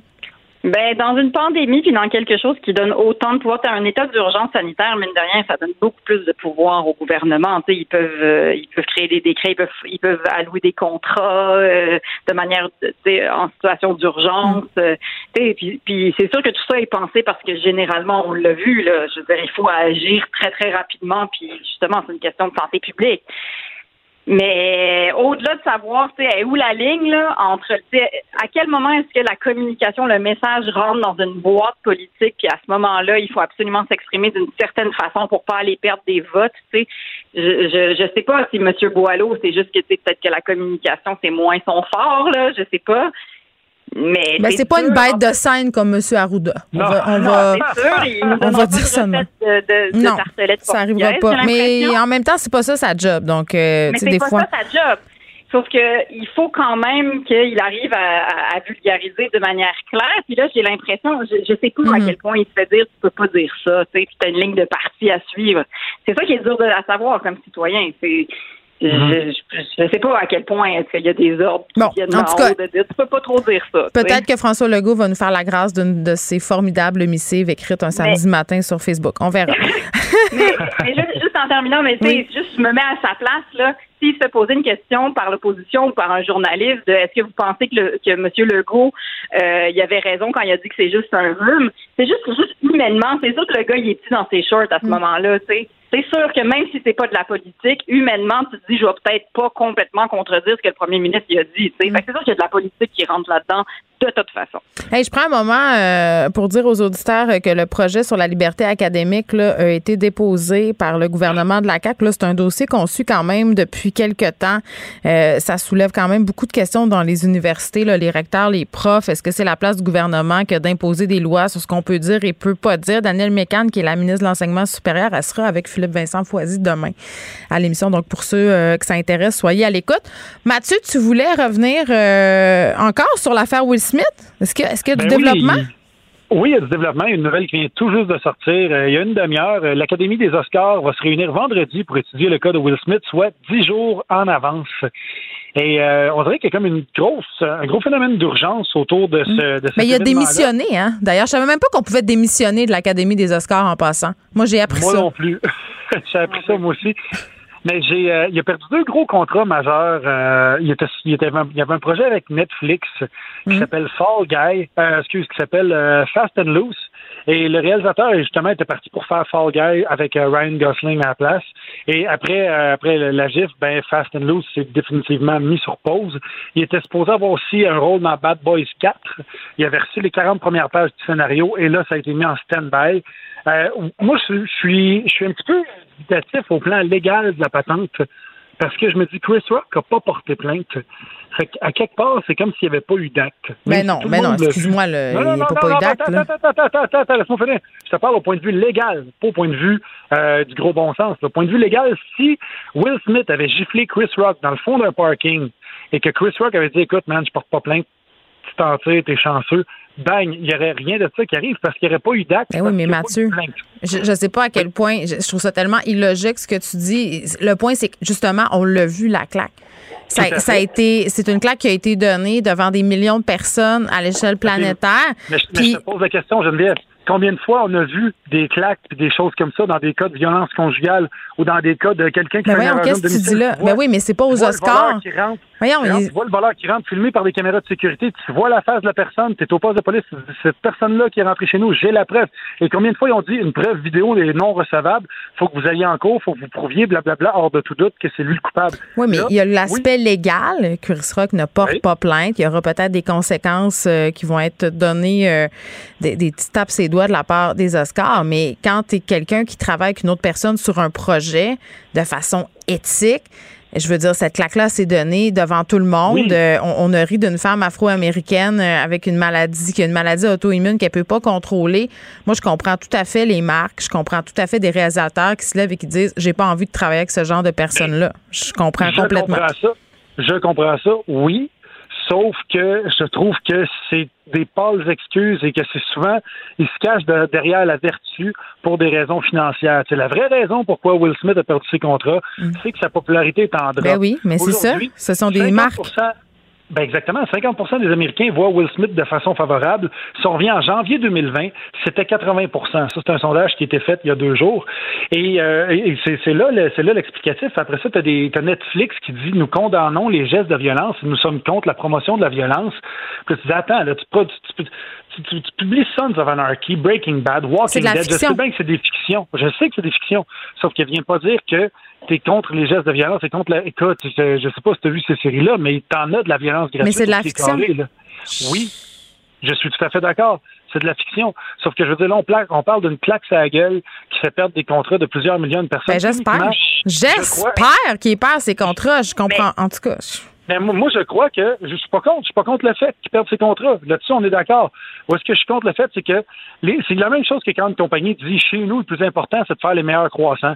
Chez nous, le plus important, c'est d'être ouvert et d'être près des gens. Non, non, le plus important, c'est le profit. C'est toujours le profit. Quand tu as une compagnie, tu te nourris de profit au même titre qu'un humain se nourrit d'oxygène. Will Smith t'apporte moins de profit, eh bien voilà, tu le drops dans le ditch. Mais ça peut, ça peut être plein d'autres choses, Mathieu. Là, je veux dire, je, je trouve que tu es quand même assez extrême dans ta position. Là, je veux dire, oui, une marque, une compagnie veut faire du profit, mais c'est pas juste ça non plus. Là. Il y a beaucoup de gens qui aiment leur travail, qui sont passionnés, qui ont du talent, qui, c'est- sûr qu'ils doivent. Je veux dire. Si une Mais compagnie, pas juste dire- beau dire, je veux faire les meilleurs trucs au monde, c'est un fabricant de sucre. Si t'es donnes tes sucres, tu, tu survivras pas 3-4 ans sans Non, faire de profit. mais ce que je dis, besoin de ce que faire je du dis- Bon, il vous reste 30 secondes. Oui. Mais t'en as, t'en as besoin, t'as besoin de faire du profit, mais sauf que ça veut pas dire non plus que t'as aucune vertu, puis aucune morale, puis aucun sens de l'éthique, là. Je veux dire, Euh, Moi, je c'est sûr que que quand tu as besoin de faire du profit, puis que tu avais Will Smith qui était supposé être dans tel film, tu reviens d'abord, tu engages Ken Reeves qui va te rapporter plus au box-office, à quelque part. Mais oui, tu peux écoute- jouer la carte Mais non, mais c'est parce que t'es carte- capable de prendre la. Capable-. Oui, on va se laisser en se disant euh, qu'il bon, on ne peut plus faire euh, euh, générer autant de profit à cause de la claque d'en face. Puis ça, je pense que c'est assez clair. Je vous dis à demain. OK. Bye. La Banque Q est reconnue pour faire valoir vos avoirs sans vous les prendre. Mais quand vous pensez à votre premier compte bancaire, tu sais, dans le temps à l'école, vous faisiez vos dépôts avec vos scènes dans la petite enveloppe. Hmm, C'était bien beau. Mais avec le temps, ce vieux compte-là vous a coûté des milliers de dollars en frais, puis vous ne faites pas une scène d'intérêt. Avec la Banque Q, vous obtenez des intérêts élevés et aucun frais sur vos services bancaires courants. Autrement dit, ça fait pas mal plus de scènes dans votre enveloppe, ça. Banque Q. Faites valoir vos avoirs. Visitez banqueq.ca pour en savoir plus. Acheter une voiture usagée, ça peut être stressant, mais prenez une grande respiration. Et imaginez-vous avec un rapport d'historique de véhicule Carfax Canada qui peut vous signaler les accidents antérieurs, les rappels et plus encore. Carfax Canada. Achetez l'esprit tranquille. Geneviève Peterson. Brillante et éloquente, elle expose toutes les facettes de l'actualité. Culture et société.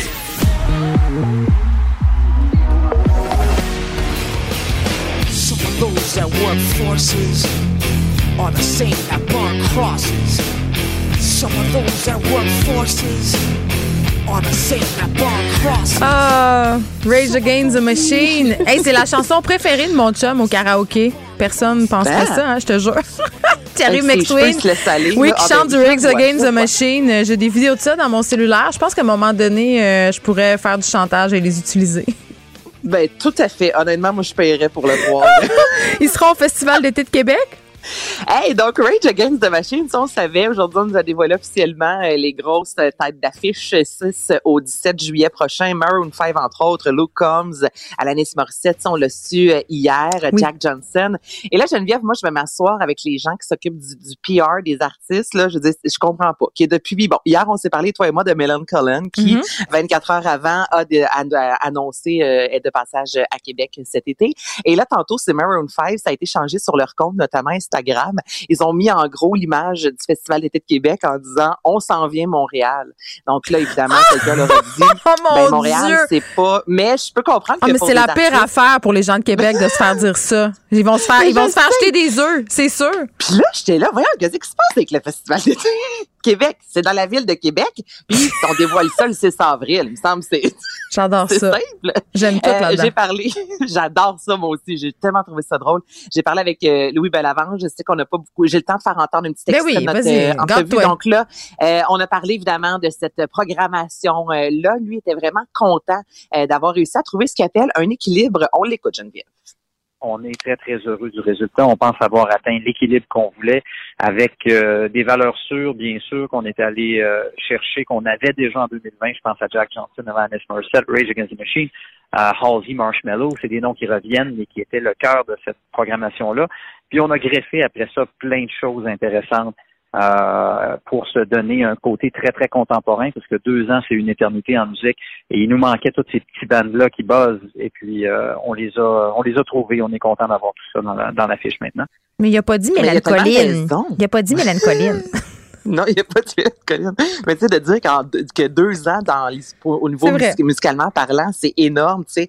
Ce qui est très cool cette année, Geneviève, c'est qu'il y a 120 artistes au total euh, pour le Festival d'été euh, de Québec et 53 artistes sont des soit des Québécois ou des Franco-Canadiens. Donc, tu sais, on est vraiment près de la moitié des artistes qui viennent de chez nous. Hubert Lenoir, Lisa Leblanc, Louis-Jean Cormier, Vincent Vallière, Gros Méné, Sarah May, Corias. Bref, euh, vraiment une très belle, euh, très belle programmation.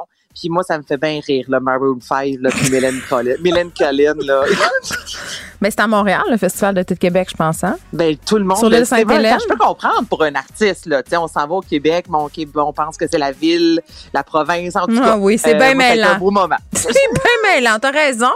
Écoute, je, je, t'es une belle personne, Anaïs. Tu donnes le bénéfice une belle du personne. je- aux gens. Donc, les billets sont en vente, imagine. Oui, il y en a-tu encore, là? Les gens disent, moi, je suis dans la queue, j'ai acheté ma passe, là. Moi, je, Mais tout le monde capote, Geneviève. C'est ça qui se passe. là. Imagine-toi, c'est un vrai festival. Ben, écoute, donc, je vais C'est peut-être y aller pour la première fois de ma Ben, vie. Peux-tu croire? Festival d'été de Ben, Québec. amène ton chat. Maud me vas juge. pouvoir chanter sur Rage Against the Machine. Ben, j'ai vraiment envie de voir Rage Against the Machine, là, quand même.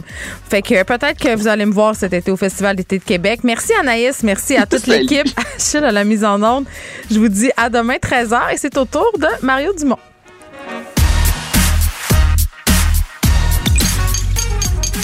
Cube Radio.